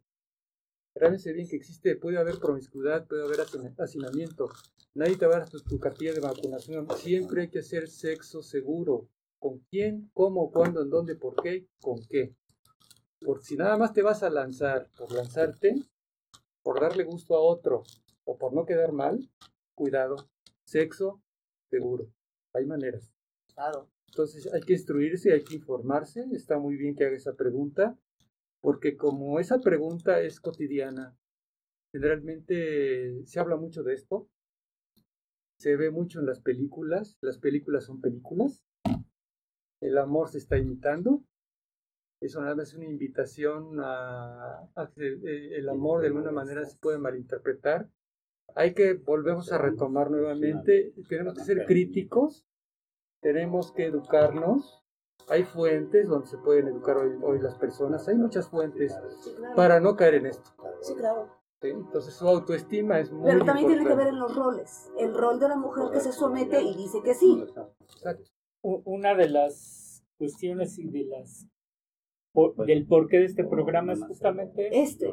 Es la intención de que vengamos todos los, los que decimos que sabemos, porque a veces no sabemos mucho, pero los que decimos que sabemos, porque esta es información que la gente necesita recibir y que le da pena también, porque le puedes preguntar por qué me salió esto en el ojo, pero no porque me salió una verruga en la vulva. Porque viste un perro. ¿Por qué? Tiene la perrilla, ¿no? Que ah. Este señor, este doctor, este doctor. Es lo clásico en nuestra sociedad, ¿no? No, pero sí sale por eso. la siguiente pregunta me parece que es muy importante. ¿Cuál, eh, dice, bueno, gracias por su excelente programa y la apertura que tiene de los temas. Pocos programas como los de ustedes que duren mucho más, que así sea. Y dice la pregunta, ¿los hombres llegan a tener algo parecido a la menopausia? ¿Cómo se puede identificar y a partir de qué edad se puede dar? ¿Quieren empezar ustedes o empiezo? No, por favor. se llama andropausia, si existe algo. Se llama andropausia. Así como el, Vamos a partir primero de la mujer. La mujer tiene un cierto número de óvulos que va a ir liberando mes tras mes. Y esos, es, ese número de óvulos ya los tiene inclusive eh, cuando se formó ella en el vientre de su mamá. ¿Sí? Vamos, fíjate hasta dónde me estoy regresando. Entonces, esos óvulos que va a tener durante toda su vida van a tener una, una cuestión eh, de hormonas, estrógenos y progesterona durante toda su vida. Alrededor de los 45 años esa cantidad va disminuyendo y se les va y, termina. Se terminan, entonces ya no va a tener esa fase de estrógenos, progesterona y va. Disminuye la cantidad de estrógenos, al disminuir la cantidad de estrógenos ya no hay reglas. A eso se le da el nombre de menopausia. Menopausia es la última regla que es diferente del climaterio, y el climaterio son todos los cambios alrededor de esa, de esa última regla, que es la, que es la menopausia. Entonces, tú puedes, tú puedes tener este menopausia, ¿sí? pero mucho antes o tiempo antes tener estos cambios que son el climaterio bochornos, eh, problemas de lubricación, problemas de líbido, problemas, etcétera, etcétera. Que hay que manejarlos y que son manejables 100%. Eso es en la mujer. Me voy al hombre. La producción de espermatozoides en el hombre no es como una mujer que los óvulos ya son cierta cantidad y se acaban y se acabó. La producción eh, de espermatozoides en el hombre es constante, durante toda su vida, pero al final también tiene un declive. Y ese declive, cuando ya la, cantidad de hormonas masculinas, que, se, es la testosterona, no, no tiene un, no sube, entonces también viene la andropausia. Y también vienen cambios a todos los niveles, ¿sí? También el hombre puede tener osteoporosis, también el hombre puede tener este cambios de humor, pérdida de masa corporal, pérdida de la masa corporal, disminución de la libido y disminución de la libido y falta de erección. ¿Por qué? Porque disminuye la cantidad de testosterona. Entonces, no sé si respondí a, la pregunta. Yo, Sí puede haber. ¿A partir de qué edad? y a partir de qué edad, bueno, pues es, es diferente en cada, en, cada persona. Miren. Después de la cuarta década Después de la cuarta, quinta década. Me atrevería a decirlo desde ese punto de vista en cuanto a las etapas en relación a edades. Desde el contexto de la medicina oriental tradicional china, ah, hay para la dama es la regla de los siete siete. Cada siete años cambia su contexto. Eh, digamos que a, partir del, de los 14 años está liberado el canal medio o la preparación que conecta los órganos reproductores de órganos que saturan de sangre, no nada más la cuestión de tipo hormonal, que como médicos occidentales lo entendemos, se satura de, gran cantidad de, de, sangre de parte de los órganos llamado hígado, interviene el riñón, interviene el vaso en estas funciones, se abre el canal medio, se habla Renmai, ese Renmai, Mai, se saturan los órganos y viene la primer menarca. De tal manera que se sigue este, este dilema. Sería interesante hablar después de cada etapa, pero bueno, no, no las voy a hablar todas.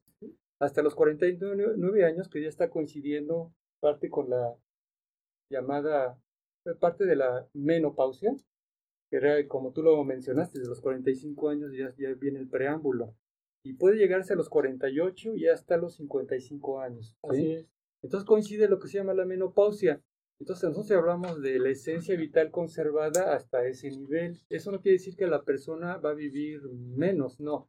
Si su condición de salud en función eh, manejó su esencia vital y protegió su, esencia vital a razón de que tuvo una buena alimentación, un buen descanso, un buen sueño, en otras palabras, emocionalmente también hizo algo bueno de su vida, fue satisfactoria, vivió en plenitud, va a tener menos problemas durante la etapa de la menopausia. En el, en el contexto del hombre, cada ocho años tiene un cambio.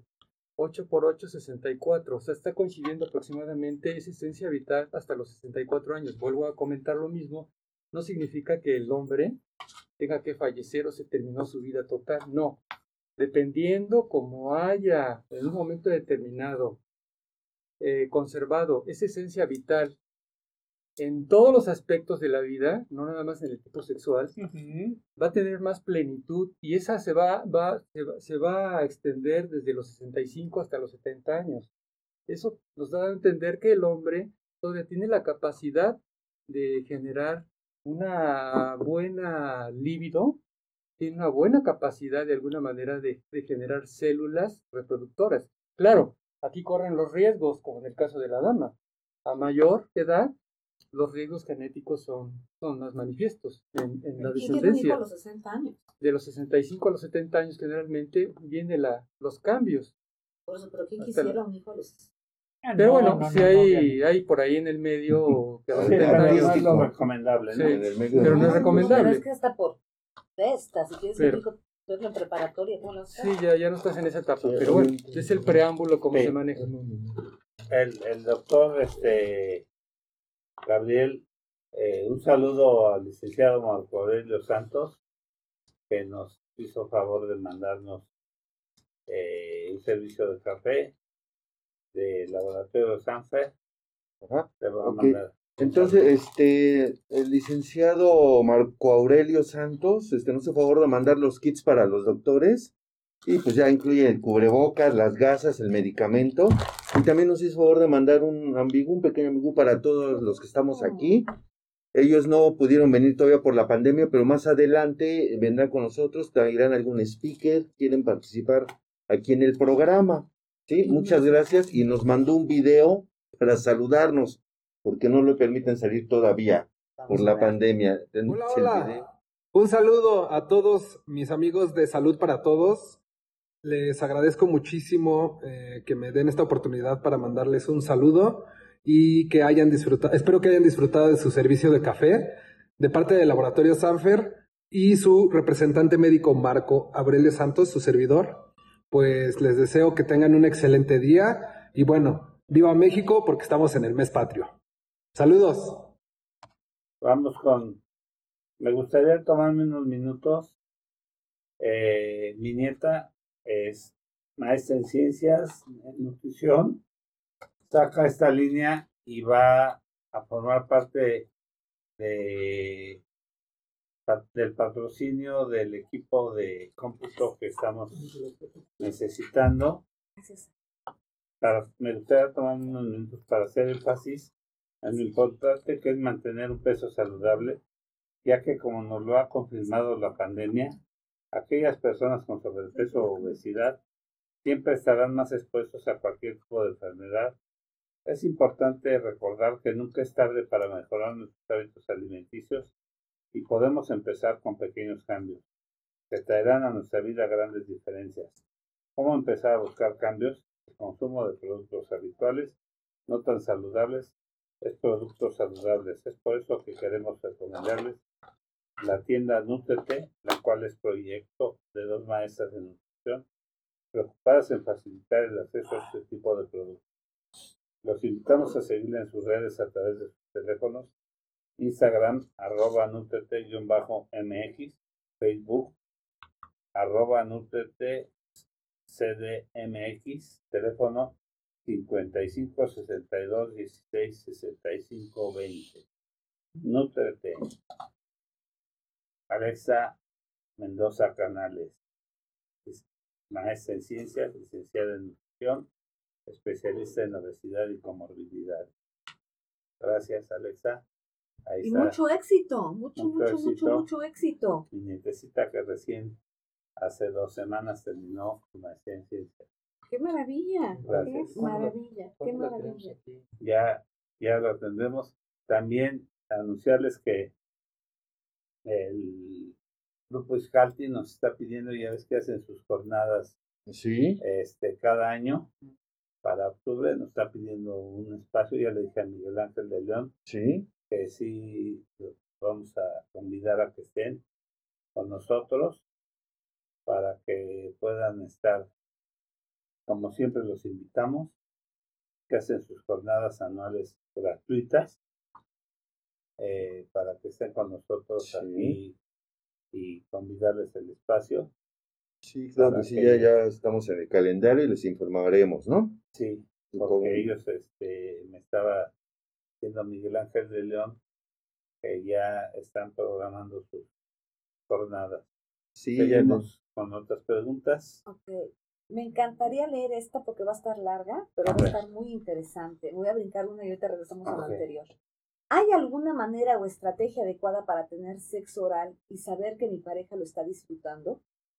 A mí me parece que este es un tema súper importante porque el sexo oral también que se ve en las películas pornográficas, que es la única educación que tenemos del sexo oral, es patética, dolorosa, fuera de contexto y creo que la han exagerado de una manera absolutamente y de que eh, deep throat, sí, garganta profunda, porque además de que a los señores hay que, hay que uno así hasta acá el pene y a la señora darle un lengüetazo como si fuera lavado bucofaringio, y eso es completamente erróneo. Desde la posición en la que estamos ejerciendo el sexo oral, hablas de si esto es una vejación o realmente está siendo un acto realmente placentero. Las películas nos ponen que la señorita se hinca ¿sí? Y se va directo al pene. Entonces ya desde que estás hincada y el único movimiento que haces tú así es cuando vas a ir a vomitar. Entonces, es realmente patético que pensemos que los hombres tienen ese tipo de placer, porque sí, lo que sí logramos hacer cuando hacemos esto es obviamente que tengan una eyaculación rápida, pero si se trata de que realmente gocen y haya un encuentro, primeramente no tiene que ser hincada, tiene que ser al mismo nivel. ¿Sí? Y las caricias necesitan empezar desde la rodilla, tanto a hombre como a mujer, porque en las piernas, no me dejen mentir, doctores, tenemos terminaciones nerviosas o del pene. Entonces, no es lo mismo acariciar la piernita, por eso cuando vas en el coche y te ponen la mano en la, en la, en la pierna, si sientes así como rico, bueno, es lo mismo que se tiene que sentir con el sexo oral. Y en el sexo oral tiene que haber besos previos y caricias previas también. Y no es irte nada más a la genitalidad. Necesitamos conocer realmente cómo se toca un pene. Un pene no se puede tocar así, es un pene un pene se, necesita tocar de una manera diferente, igual con la lengua, eso que te estés metiendo y sacando el pene de la boca y te llegue hasta acá y te dé arcada, no es la manera de gozarlo, porque si estás haciendo sexo oral es porque te está gustando verlo gozar, pero porque tú también te lo estás pasando bien, ¿no? Entonces, muy importante. Y un hombre también que llega y nada más abre los labios, sopla y empieza con el lengüetazo como si fuera gato en leche, tampoco va. Aquí sí, los has visto, ¿no? O sea, no, no, no, aquí se requiere, si algo requiere el sexo oral, sí lo has visto, ¿no? O sea, con la leche. Sí. Si, algo requiere el sexo oral es de sutileza, curiosidad, acercamiento, tiempo, porque si vas a ahora no, uno no sustituye al otro, uno te puede llevar al otro, pero las posiciones son realmente importantes. Yo espero a finales de septiembre, eh, de octubre dar un taller precisamente de maneras de tener sexo oral, porque es patético y muy triste que en lugar de que las mujeres gocemos mientras hacemos sexo oral, casi todas terminan con una arcada por la manera en que lo hacen. Muchas lastiman con los dientes, muchas lastiman a la hora de tocar el pene, lo aprietan demasiado. Entonces necesitamos primero ensayar con algo más, tocar nuestra piel, ver cómo responde, porque el hecho de que todos los hombres tengan pene no quiere decir que a todos les guste lo mismo. Todas tenemos vulva y vagina, pero no todas nos gusta lo mismo. Entonces, en la cuestión de los hombres necesitamos dignificar la manera en que lo hacemos para empezar a gozarlo y realmente ellos lo van a sentir, no solamente como una manera de darles gusto, sino una manera de tener un vínculo erótico sexual que nos va a llevar a una lubricación maravillosa, que nos va a llevar a un sexo maravilloso. Por el, lado de las mujeres, yo te recuerdo que sí, nuestro clítoris tiene 8000 terminaciones nerviosas, pero es muy doloroso que lo toques en directo. Para hacer sexo oral si me vuelven a invitar la semana, la, próxima vez que me hagan el favor de invitarme, mira, todos hemos este, voy, a, voy, a, voy a traer una vulva y les voy a decir cómo se toca y cómo se estimula una vulva y un clitoris, porque puede ser muy doloroso, mucho, muy doloroso. Y los lengüetazos no son los que sirven. Hay hombres que tocan así el clitoris, que quedan lastimando. Y esto es más bien, si lo están tocando así es porque no conocen y no comprenden la sutileza de lo que están tocando. Pero eso nos toca a nosotros las mujeres. Entonces, el sexo oral no es solamente la genitalidad, sexo oral realmente es todo lo que se hace con la boca, porque por eso es oral, pero lo que nosotros llamamos el sexo oral es tanto una felación como un cunilingus. La felación es lo que le hacemos a los hombres, cunilingus es lo que nos hacen a nosotros, pero eh, sí hay técnicas y se requiere de mucha curiosidad, de mucha comunicación, es realmente íntimo, pero sí necesitamos de mucho más cuidado y autoconocimiento. Una mujer que se ha tocado puede ser mucho más fácil que tenga un buen orgasmo porque puede guiar a su pareja. Y a los hombres, esto, ellos están acostumbrados a autorizarse de una manera, entonces cambiar la, la, forma de la estimulación para que en lugar de que eyacule, realmente tenga un gran placer. Una de las metodologías más fáciles es aprendan a comer helados de otra manera, a mover la lengua. El buen sexo oral se hace con la lengua. La lengua es un, es un um, músculo, uno de los músculos más duros que tenemos, más fuertes que tenemos, pero no más hábiles. Entonces, aprender a jugar con uvas en la boca, aprender a, comer helados, dando vueltas, dando formas, eso te puede ayudar muchísimo a tener una experiencia completamente diferente con el sexo oral con tu, pareja. Pero es todo, es todo un arte. En el taoísmo es un arte. A decir verdad, hay un linaje completo que se llama la tigresa blanca, en el taoísmo y la especialidad de ella es el sexo oral. Y le tomó siete años aprender a hacer sexo oral. A ti no te va a tomar tanto tiempo ni en mis cursos ni leyendo libros, por supuesto, pero fue una preparación absoluta de la tigresa blanca, pero es una, uno de los linajes más especializados en sexo oral para hombres y para mujeres. Porque sí tiene muchísimo chiste y sí puedes tener muchos orgasmos. A decir verdad, una mujer puede empezar con una multiorgasmo interesante y un hombre también con un buen sexo oral. Sí, Anita, con por supuesto que sí estás invitadísima para más adelante, que nos traigas la vulva, como tú decías justo, y estas técnicas, ¿no? Oye, Anita, hay una pregunta, este, este seminario que vas a dar, ¿es este online? Eh, ¿Tiene un costo? ¿Ya tienes fechas? o pues te... Ah, pues te sigo. Ay, mira, la nueva pues fecha es 25, 24 y 25 de octubre. Este ya está saturado, tuvimos ahí ah. el, taller completo, ¿sí? Nos vamos a 24 y 25 de octubre, espero verlos antes de eso para, para promocionarlo, muchas gracias. Pero yo doy la parte del autismo, Patricia Krast da resiliencia, que me parece que es una de las, de las cuestiones más importantes ahorita en la pandemia. Ella está muy, trabajando muchísimo, los quería conocer ella también, porque está trabajando mucho con eh, personal médico, que requieren de resiliencia. Luego Fernando, eh, da, bueno, ella da corporalidad él, y resiliencia, él da resiliencia, y eh, Jorge Castañeda da mindfulness, que también es una manera de, eh, los cuatro nos unimos para hacer una, una manera diferente de, de es un, es un, de, enseñar nuevas técnicas para poder sobrevivir y no solamente vivir, porque para nosotros no hay una nueva, no hay una nueva normalidad, para nosotros hay una nueva realidad y eso incluye la sexualidad del cuerpo y las relaciones con las personas. Pero ya lo iba a traer yo el mes que entra para, para, este, para, anunciarlo, porque este, gracias a Dios, está, esté completamente bien. Entonces ya no hay lugar en este, gracias a Dios. Qué bueno, qué bueno por, por, una parte, ¿no? Entonces ya nos estarás ya les mandando resúmenes. Pero muchas gracias por la atención de puesto. Wow, sí, claro que sí, sí se sí, algo, algo que nos, un resumen, algo, algo nos mandas, Encantada, encantada de la para vida. Para tenerlo, ¿no? Gracias. Eh, a Jorge que nos diga si le contestamos la pregunta. ¿Tenemos más preguntas por ahí o recomendamos dos más? Sí. Tenemos aquí tres más. Sí, pasamos. Mira, entonces, este, antes de pasar a la siguiente pregunta, ya saben, por favor, compartan este video, denle like a nuestras páginas Estamos en este momento revisando sexualidad, sensualidad y algo más.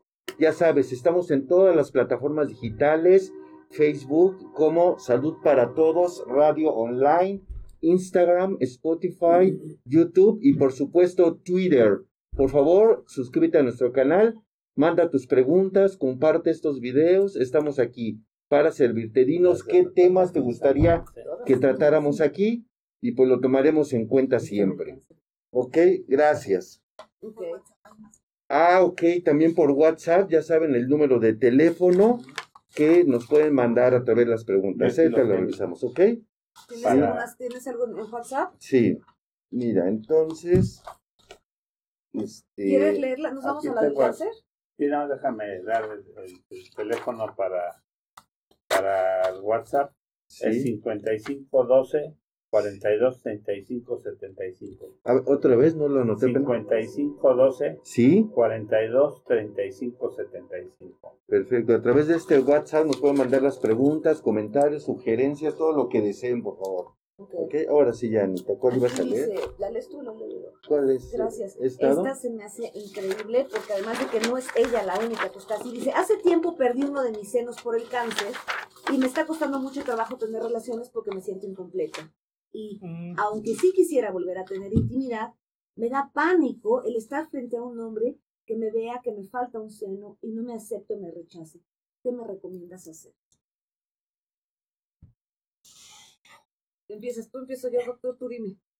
Bueno, este, esto es algo que yo veo, eh, gracias a Dios, no muy frecuente, pero sí, se, sí lo llevo a ver en la consulta pacientes que han perdido el seno por, este, porque se les ha hecho una mastectomía total por cáncer. Y efectivamente, esto es algo muy común. O sea, número uno, este, le tengo que decir a Federica que no está sola. Y eso es, y eso es algo muy importante. O sea, que no se sientan solas. Habitualmente, eh, cuando pasa esto, se les cierra el mundo y sienten que son las únicas personas que han perdido un seno o un hijo. Pero la respuesta va más encaminada ahorita al seno. Y sí, efectivamente, este, tienen esa sensación. Eh, yo creo que es una cuestión de educación de pareja. Tenemos que, que vincular al esposo, a la pareja, en este caso, eh, número uno, la, mujer que perdió un seno no es una persona incompleta, sigue siendo una persona total.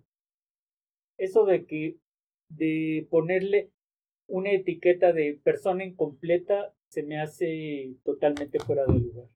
Entonces yo creo que esto de una persona incompleta hay que desterrarlo, hay que quitarlo de, de, del contexto quiere volver a tener intimidad, eso es muy bueno, Eso es muy bueno porque quiere decir que, que su cuerpo está eh, funcionando, eh, perfectamente bien, a pesar de las vicisitudes que él le llevó a quitarse el seno. Entonces, e, esto, esto de que quiere volver a tener relaciones sexuales, pues, eh, habla bien de, de su anatomía interna después de ese problema. Ahora, le da pánico, le da pánico que, eh, que el hombre la vea. Yo creo que es cuestión de educación. Es importante que el hombre la vea y la vea como algo natural, algo, algo que, pues, no, no es que esté incompleta, sino que esta mujer sigue siendo una mujer hecha y derecha, teniendo un seno o teniendo los dos senos. Sí, es, una, es un ser humano y como ser humano hay que tratarlo. No por el hecho de que no tenga un, uno de los dos senos o lo haya perdido, ya, este, ya se volvió una persona eh, incompleta. Y yo lo pongo al revés. Puede haber hombres que pueden haber perdido un testículo por algún problema. La, segunda, la siguiente pregunta va ligada por una enfermedad, eh, él perdió sus extremidades y aunque quisiéramos volver a tener, a recuperar esa parte, no sé bien cómo hacerlo. ¿Cómo me recomiendan? Ah, pues. Y vamos a eso. Sus extremidades, o, por, o puede, puede haber llegado a perder uno de los testículos. Exactamente. Y no por eso sea menos hombre. ¿sí? sí. Ahorita me está me estoy recordando mucho este aspecto cuando se hace la histerectomía. Ah, que esa es otra de las ya no que mujer. Ya, no soy, mujer. y desafortunadamente la mayoría de las damas en nuestra en nuestro medio, nuestra educación, piensan que procrear, ser madres y tener el último bebé es cerrar totalmente la compuerta y vienen al mundo simplemente para procrear. Claro. Mm, no, no va por ahí. No va por ahí la cosa. Yo creo que es, esto que estás diciendo es muy importante. Yo antes de, de hacer una mastectomía o antes de hacer una histerectomía, hablo con, con la paciente, con mi paciente, y, con, y trato de que esté su pareja, y hablo con ellos antes de, y les explico que el hecho de quitarles la matriz o el hecho de quitarles uno de los senos no, no va a interferir y no tiene por qué interferir en su vida sexual. ¿Por qué? Porque la vida sexual va más allá de una matriz o, un, uno de los pechos. Claro. ¿no? Y, esa parte también es bien importante porque para que una dama se sienta realizada, se debe de sentir completa. espérame, o tener bebés como lo he dicho desde el principio. Es aquí. Es aquí, exactamente. Yo quisiera decirle algo a Federica, yo que soy mujer, yo te voy a decir una cosa, a mí me llegan muchísimas y creen que ya no son mujeres que están Por mal. Ningún motivo. yo sí creo definitivamente, al menos que sea un caso extremo de urgencia, de emergencia, que se preparen. Porque no es lo mismo hacerlo. Yo tengo una paciente que de un día para otro porque le dijeron, te lo tienes que quitar mañana. Le dije, ¿pero qué tenías? Nada, nada más tenía muchos bochornos. Le dije, a ver, espérame, tenías que tenías que haberte puesto un poquito más inteligente, porque también depende de nosotros. Una mujer que se prepara y se prepara con su pareja, porque somos el nosotros, ¿sí? Ahora vamos a suponer que esta persona, bueno, aquí eh, no, no tiene pareja, te preparas tú. Y el valor que tú tienes y tu sensualidad no la determina el tamaño de tus tetas, ni el tipo de cuerpo que tienes. Entonces aquí, aquí lo que tienes es una gran oportunidad para conocer y reconocer tu sensualidad, Ahora, ¿cómo podrías empezar a hacerlo? Claro, descubrirte inmediatamente tal vez te cueste un poco más de trabajo. Primeramente vas a ser más cuidadosa con quién te vas a la cama, pero también hay maneras y yo sí acompaño a muchas mujeres a aprender a desnudarse sin desnudarse completamente. ¿Estás de acuerdo? Una vez que ya empieza a crecer mi intimidad contigo, una vez que puede empezar a, a crecer mi y nosotros, me puedo descubrir porque es hasta una ofrenda a él decirle, mira, Ahora sí, pero es una ofrenda a ti primero. Yo la manera, porque dice aquí, ¿qué recomiendas hacer? Que fue la, última pregunta. ¿Qué te recomiendo hacer? Tu desnudo que no sea completo. Empieza de verdad a relacionarte con tu cicatriz, ponte miel en la cicatriz y te vas a dar cuenta que todavía sientes, porque no se pierde la sensibilidad. Entonces, en el momento en que sientes, te empiezas a dar cuenta que no es que estés, no es que estés incompleta, estás completa. Y tu manera de sentir es completamente diferente. Tenemos la imagen de Iscalti, pues nos pueden estar escuchando y poner la imagen de Iscalti para que vayan viendo cuando son sus jornadas. Ah, ok. Y, nos pueden estar ah, escuchando. Ah, ok, perfecto. Hay, sí. Hay algo que también me gustaría agregar al respecto de, este, de esta pregunta.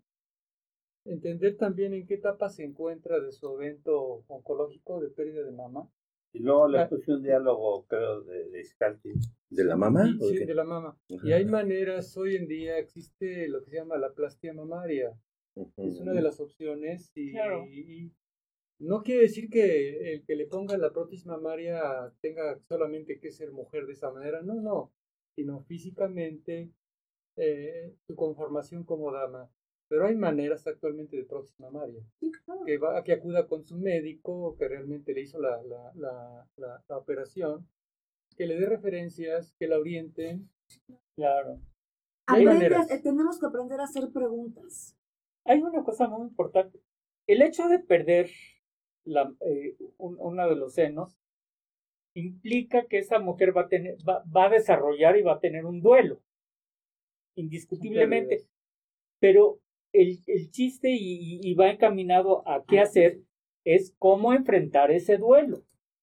¿Sí? Cómo enfrentar ese duelo en cuestión psicológica, en cuestión anatómica, o sea, Anatómica, obviamente, pues ya hay hoy en día opciones de, de poner prótesis, de, de, poner tatuajes eh, que mimetizan el pezón. El pezón son hermosos.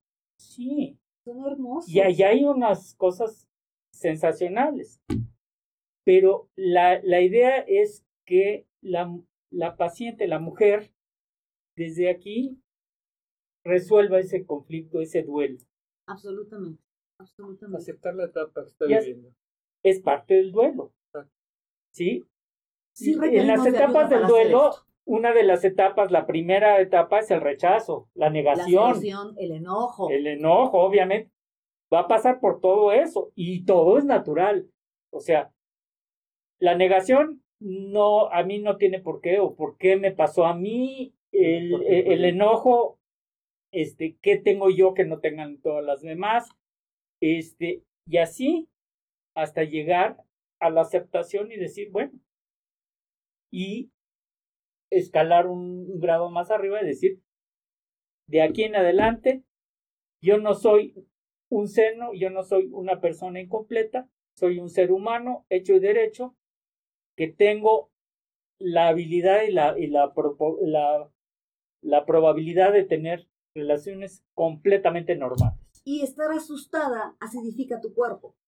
Y acidificar tu cuerpo te hace que tengas un humor diferente, tengas menor lubricación y muchas otras cosas.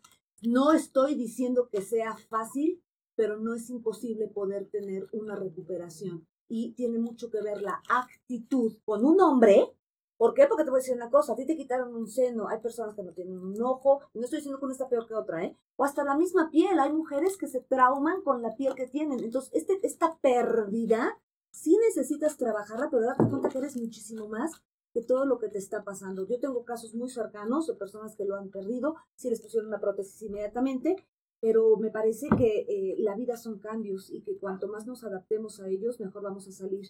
Y esto se une a lo que la otra pregunta, porque esta es una señora que quiere, Federica quiere tener relaciones con hombres, pero aquí Miriam tiene un marido que perdió sus extremidades. ¿Cómo le hago? Ah, hablar, hablar del tema y acomodarte. Acomodarte y ahora eres tú la seductora, ahora eres tú la que le propones porque él está pensando, porque siempre pienso que la cama está ya está, ¿verdad? Él está pensando que no es jazz completo porque no tiene piernas. Y no, sí está completo, o sea, no, no tiene dos extremidades, pero como ser humano, en su parte humana y la parte que te enamoraste de ella, de él o de ella, eh, no son solamente las piernas. Me parece que esa es una gran oportunidad para que puedas tú empezar a tener otro tipo de vínculo erótico sexual. Está comprobado que las personas que les cortan un pie se vuelven más sexuales. Entonces, esto quiere decir que puedas tú tener un vínculo erótico. De hecho, yo tengo un paciente que se electrocutó trabajando en, en Comisión Federal eh, y perdió las dos extremidades.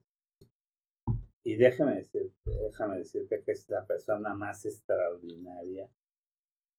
Él enviudó después porque la esposa tuvo una hepatitis tipo C, pero es la, la persona más extraordinaria del mundo. Encontró una segunda oportunidad ahora en la vida y tiene, además, una mujer bellísima encontró y tiene una sexualidad extraordinaria. Plenísima, sí.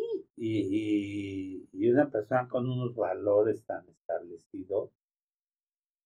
Y... Es que es la persona completa, lo acabas de decir tú. Exacto, y con unos valores y todo. Y los hijos, al principio, pues, no aceptaban, como suele suceder en la mayoría de, de las personas, y cuando, cuando los hijos aceptan este tipo de, situaciones, hay una armonía absoluta, ¿no? claro. Y, y el hombre, además de ser un gran ejemplo como padre, trabajador, te lleva una relación extraordinaria con la mujer. Y, y, yo lo veo, hay unas este, prótesis neumáticas y es un hombre con una integridad. Y, y sucedió cuando fuimos al, al Hotel Fiesta Americana, que fuimos al, al Salón Azul, se lo recomendé. No tan solo fue, se quedó en el Fiesta Americana y, y me platicó, dice, es que fue una noche extraordinaria y busca lugares así donde pasarse el fin de semana con, con su pareja. Con su pareja bien y los hijos contentos. Eso sí, tal vez puedas tener eh, una pareja muchísimo más sensible y sensata, ¿no? Porque hay hombres completos y mujeres completas que no tienen ni sensibilidad ni sensatez. Entonces, a mí me parece que si algo nos hace la pérdida de algo en esta resiliencia, es una sensibilidad y sensatez donde los valores realmente los tenemos bien claros. Así es de que por favor platíquenos lo bien que les fue, porque no les puede ir más que bien en todo lo que están haciendo, pero no dejen de platicarnos cómo les fue, por favor. Y cualquier ayuda que podamos darle los doctores, que ya estoy hablando por ustedes, ¿eh? este, aquí estamos, porque para eso estamos. Este programa está hecho para ustedes, para que esto se convierta en algo. Este, Antonio Villalobos me está pidiendo venir ese es el urgenciólogo. Sí, exacto. Con, un médico que maneja el triaje ah, de COVID. Sí. Y dice que él no lo hemos invitado todo lo que va del año. Digo que el día que venga el, médico de COVID, que venga él también, que es urgenciólogo. Claro que sí. Oh, claro que sí, Marco, cómo no, entonces estás invitadísimo. Oigan, hay una cuestión en Instagram que nos están diciendo que por qué no pasamos el programa en otro horario que porque esta persona está en el Zoom viéndonos y en su computadora está trabajando, está en la junta. Está excelente, muchas gracias por vernos, pero recuerden todos que este se queda grabado en YouTube, en Facebook y en Instagram. Entonces, en cualquier momento pueden ver los programas, pueden repetirlos y se quedan ahí para la posteridad y, para ustedes. ¿eh? Mejorando la tecnología para salir simultáneamente ya en YouTube Ah, ya, vamos a, ya vamos a estar saliendo simultáneamente en Spotify, en todas las tiendas digitales. Todos unos influencers, Anita. Hemos tenido, hemos tenido hasta 3.000 eh, reproducciones en un día, ¿verdad, sí, querida? Sí, O sea, aquí tenemos 35 y en la tarde ya son 3.000 y 4.000 reproducciones. Muchas gracias a todos. Saludos a Fernando Méndez, a la doctora Susana Perea, a la maestra Diana Tepepa y todas las gentes que nos están viendo. Entonces, al poder eh, multiplicar eh, y al poder vernos simultáneamente ya con un mejor equipo que primero Dios la próxima semana ya lo vamos a tener este ya vamos a poder levantar nuestra capacidad excelente. de, entrar directamente a todas las tiendas digitales. Fabuloso.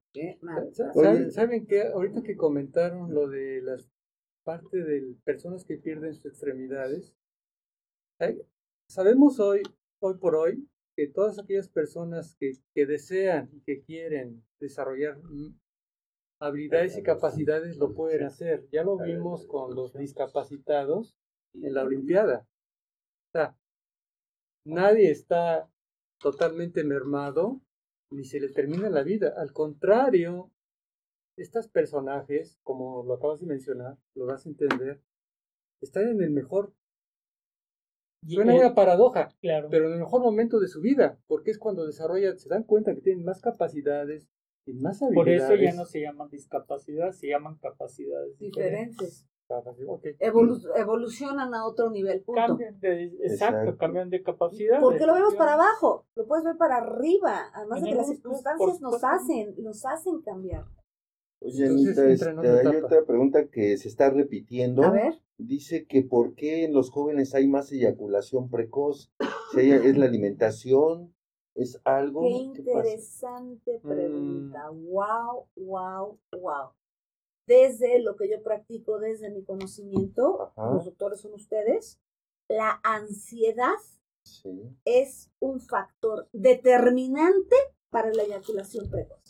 La educación. exacto. Entonces, si los chicos, fíjate nada más, y sé que estamos con gente adulta, por eso lo, por eso lo puedo explicar así. El niño está en secundaria, a que todos traen el suéter aquí en la, por la dirección, ¿no? Entonces llega a su casa y en lo que la mamá calienta la sopa de fideos, el niño va al baño, ¿sí? Se masturba y solamente eyacula. Ya llega a su casa, se lava las manos, se va a comer y no pasa nada.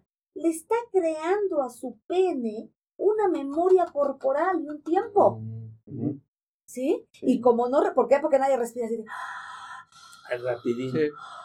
Así, así, así, acariciando al miembro, si no es más bien de, llégale Juan, ¿sí? Lo mismo en las mañanas, en lo que está la esposa. Como Entonces, Salgado Macedonia, ¿no? Como el, el diputado, senador y ex gobernador de Guerrero. ¿Qué hizo? ¿Qué hizo? Decía que el mañanero. Ay, qué barbaridad. Bueno, el, bueno, el Tao lo dice, es lamentable, es lamentable que un hombre busque una mano, una vagina, una boca o un ano para masturbarse. Entonces, si yo creo una memoria sensorial en el pene, a la hora que estoy con una mujer cuando no sé respirar, no sé tocar, no hubo preámbulo. No, incluso antes de introducir ya Nada más la ven desnuda y se, y, y, y, se vienen. Y entonces eso tiene muchísimo que ver con una inmensa falta de educación. Y aquí no podemos solamente decir que es responsabilidad de los padres, porque ningún hijo pide permiso para tener sexo. Así es de que si vas a tener sexo, la responsabilidad tendría que ser tuya para decir, ¿y cómo le voy a hacer? Y nada más un, un, un, anticonceptivo, porque como yo siempre he dicho, no hay condones energéticos. ¿De qué te sirve ponerte un condón si vas a eyacular luego, luego? ¿De qué te sirve un condón si ni siquiera, si tú te vas a lastimar, porque además de que un hombre cuando está dándole, dándole, dándole, se irrita el pene, ¿correcto? Tiene que saber que tiene que estar lubricada la señorita. Entonces, aquí es la responsabilidad de cada quien. Y sí es cierto, un altísimo porcentaje es más grande, eh, perdón, es más grande el porcentaje de chavos que de personas adultas con eyaculación precoz. Y eso a mí me parece que es por la ansiedad. Si saben también qué nos está llevando a esto actualmente, que no tenemos en nuestro país una educación sexual. Al no haber educación sexual, desafortunadamente los chicos, he tenido la experiencia con conocidos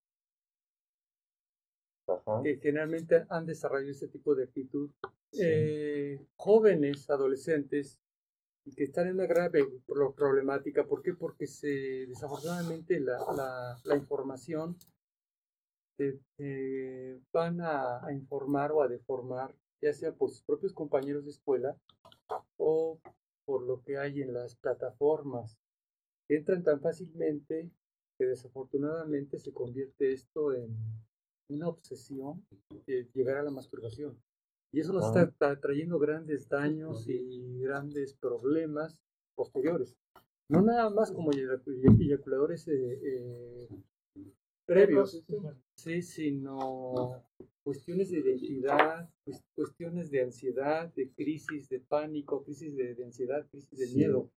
Entonces esto se está traduciendo en un gran peligro mayor. Los juegos que están teniendo los jóvenes, la ruleta rusa, todos esos juegos están peligrosísimos. oye, Anita, ¿y qué tratamiento das para la eyaculación precoz? Hay medicamento, pero la otra vez nos hablabas algo de eso. Es que yo sé que yo sé que ustedes recomiendan medicamentos, pero el medicamento no lo resuelve solamente en el momento. Pero cambiar la memoria sensorial del pene, bueno, como la cambias con masajes, aprendiendo a respirar y otra vez piso pélvico. y enterándote a qué vas. Que hay medicamentos también. Sí, sí, sí, es lo que estábamos diciendo. Sí, sí, sí. Pero aparte de eso, una ayuda, es una ayuda ya, tiene que acudir a una pero requiere de tratamiento. No, por eso es lo que está diciendo Anita. Y terapia. terapia. Sí, sí, sí, pero sí, sí hay otras maneras de solucionarse. Y mira, casi, casi, comúnmente con lo que no naciste se puede resolver. Y esta parte de la, de, la eyaculación precoz es, no te digo que es eh, un sándwich, pero sí puede ser fácil si estás consciente de qué es lo que estás haciendo y estás dispuesto a hacer cambios en tu vida. Entre ellos, la velocidad cambia, los objetivos cambian y comúnmente también la idea de la sexualidad cambia, de que no eres más hombre cuando te echas a más mujeres y aprender a respirar automáticamente. Fíjate, en el taoísmo hay una respiración, se llama la respiración de agua, es así.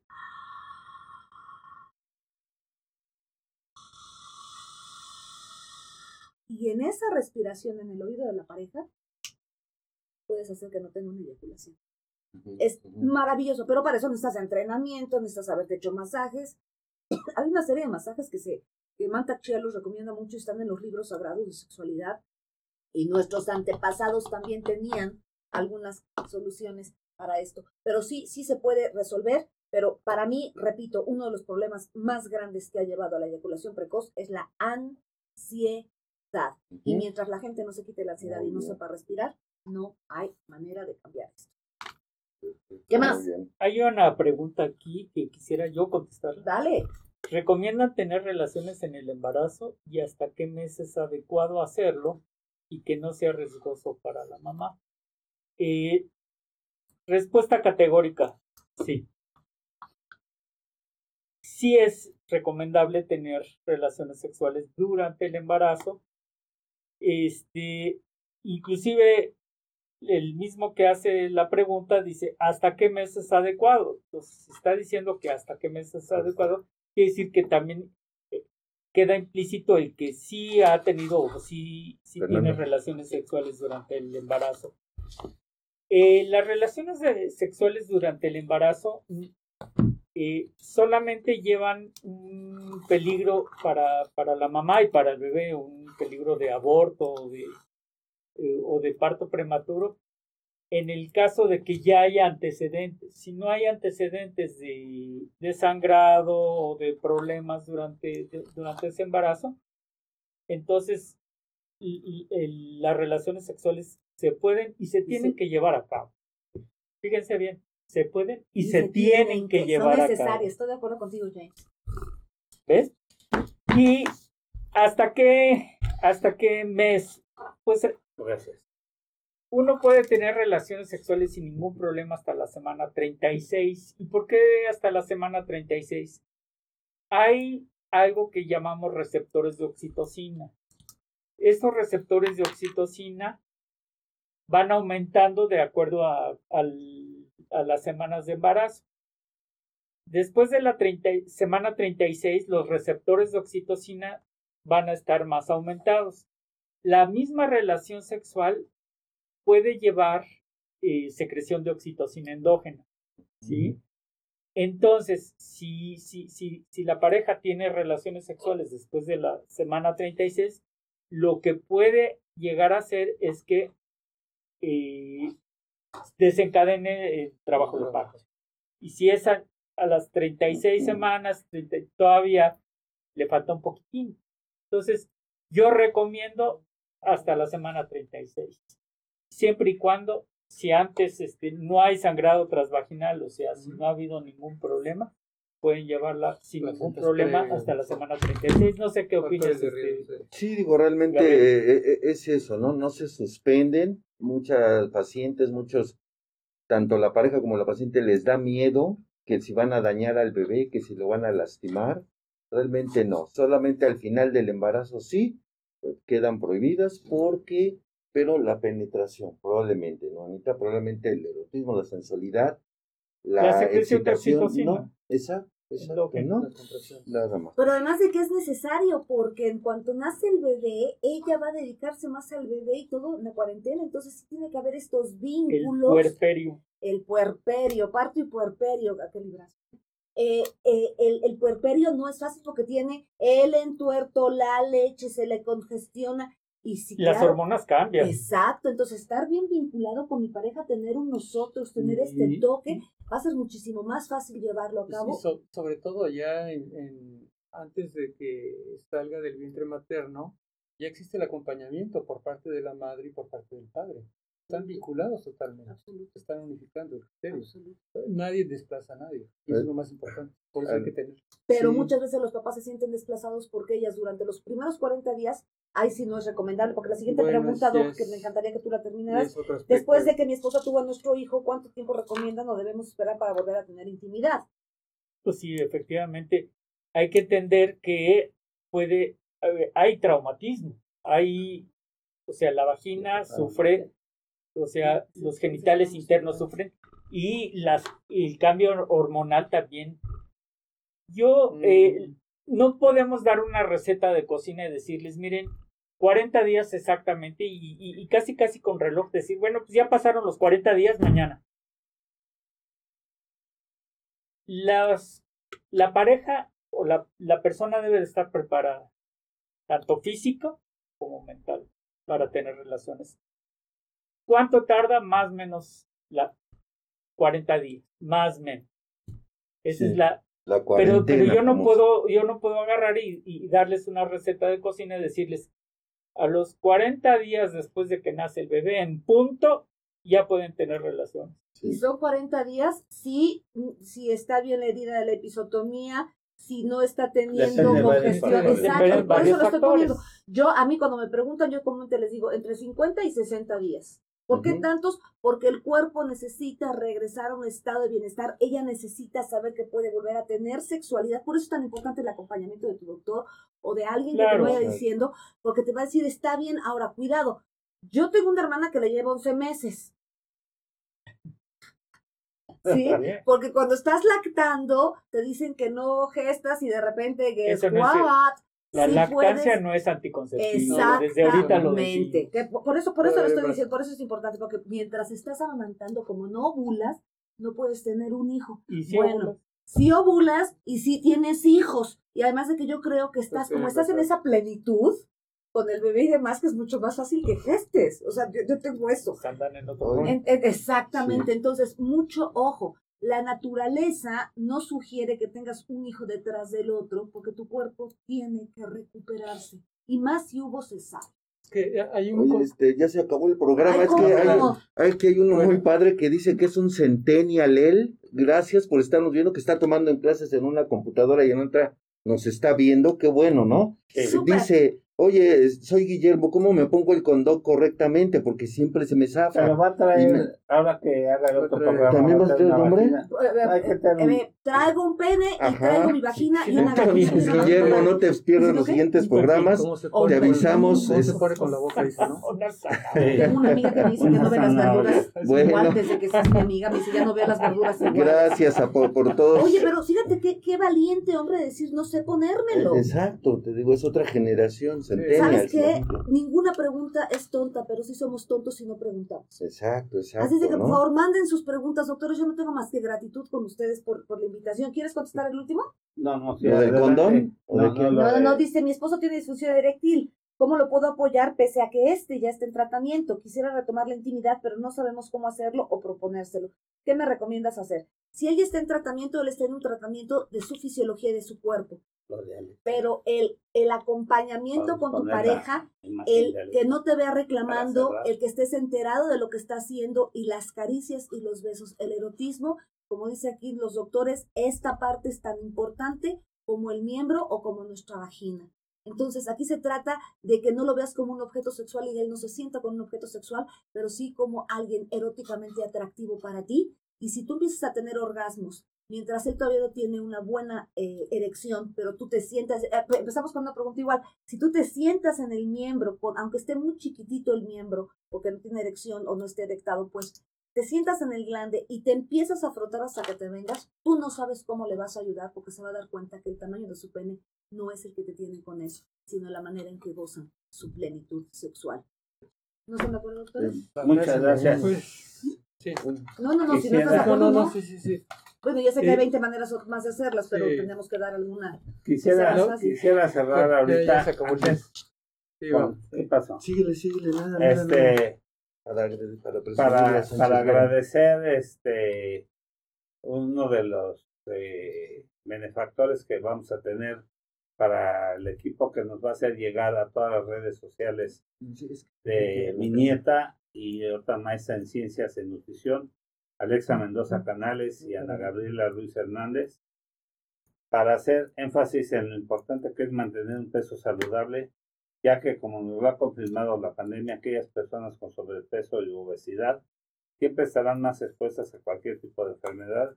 Es importante recordar que nunca es tarde para mejorar nuestros hábitos alimenticios y podemos empezar con pequeños cambios que traerán a nuestra vida grandes diferencias. ¿Cómo empezar a buscar cambios? El consumo de productos habituales, no tan saludables, es por es por, productos saludables.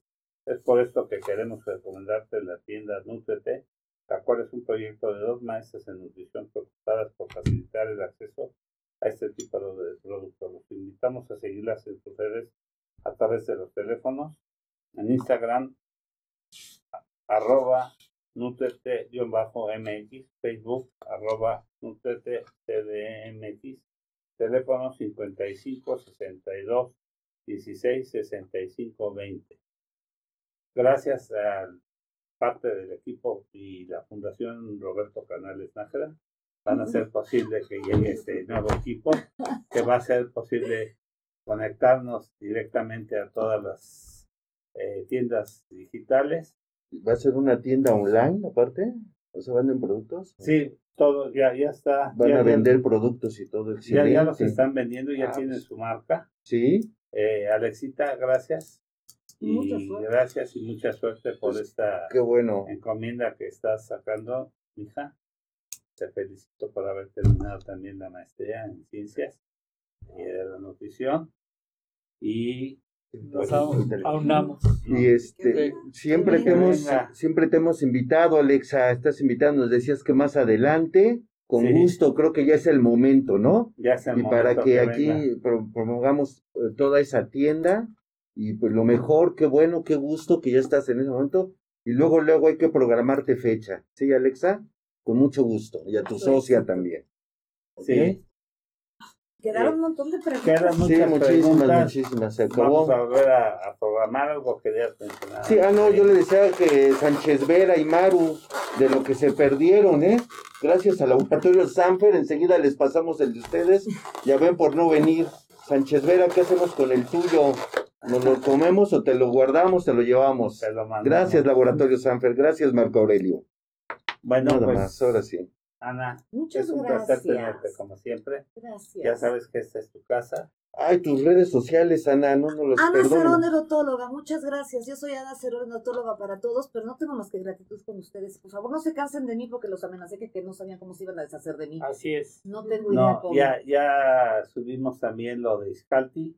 Yo creo que ellos tienen su su congreso. Congreso el día 12, tenemos que tenerlos antes. Los tendremos antes aquí. no sé si la próxima semana. Este, probablemente la próxima semana tenemos que hacer unos ajustes, pero antes del congreso los tendremos pues aquí. A ellos les damos una media hora. Ah, también, también pudiera ser, exacto. Para avisarle a Miguel Ángel. Yo te aviso enseguida, claro que sí, mejor combinado. Para, darles un espacio. Sí, para que inviten y los podemos tener par de semanas, media hora. Claro que sí, mejor, mejor combinado. Está llena la agenda. Porque Iscalti han sido nuestros amigos de toda la vida y siempre han estado con nosotros apoyándonos.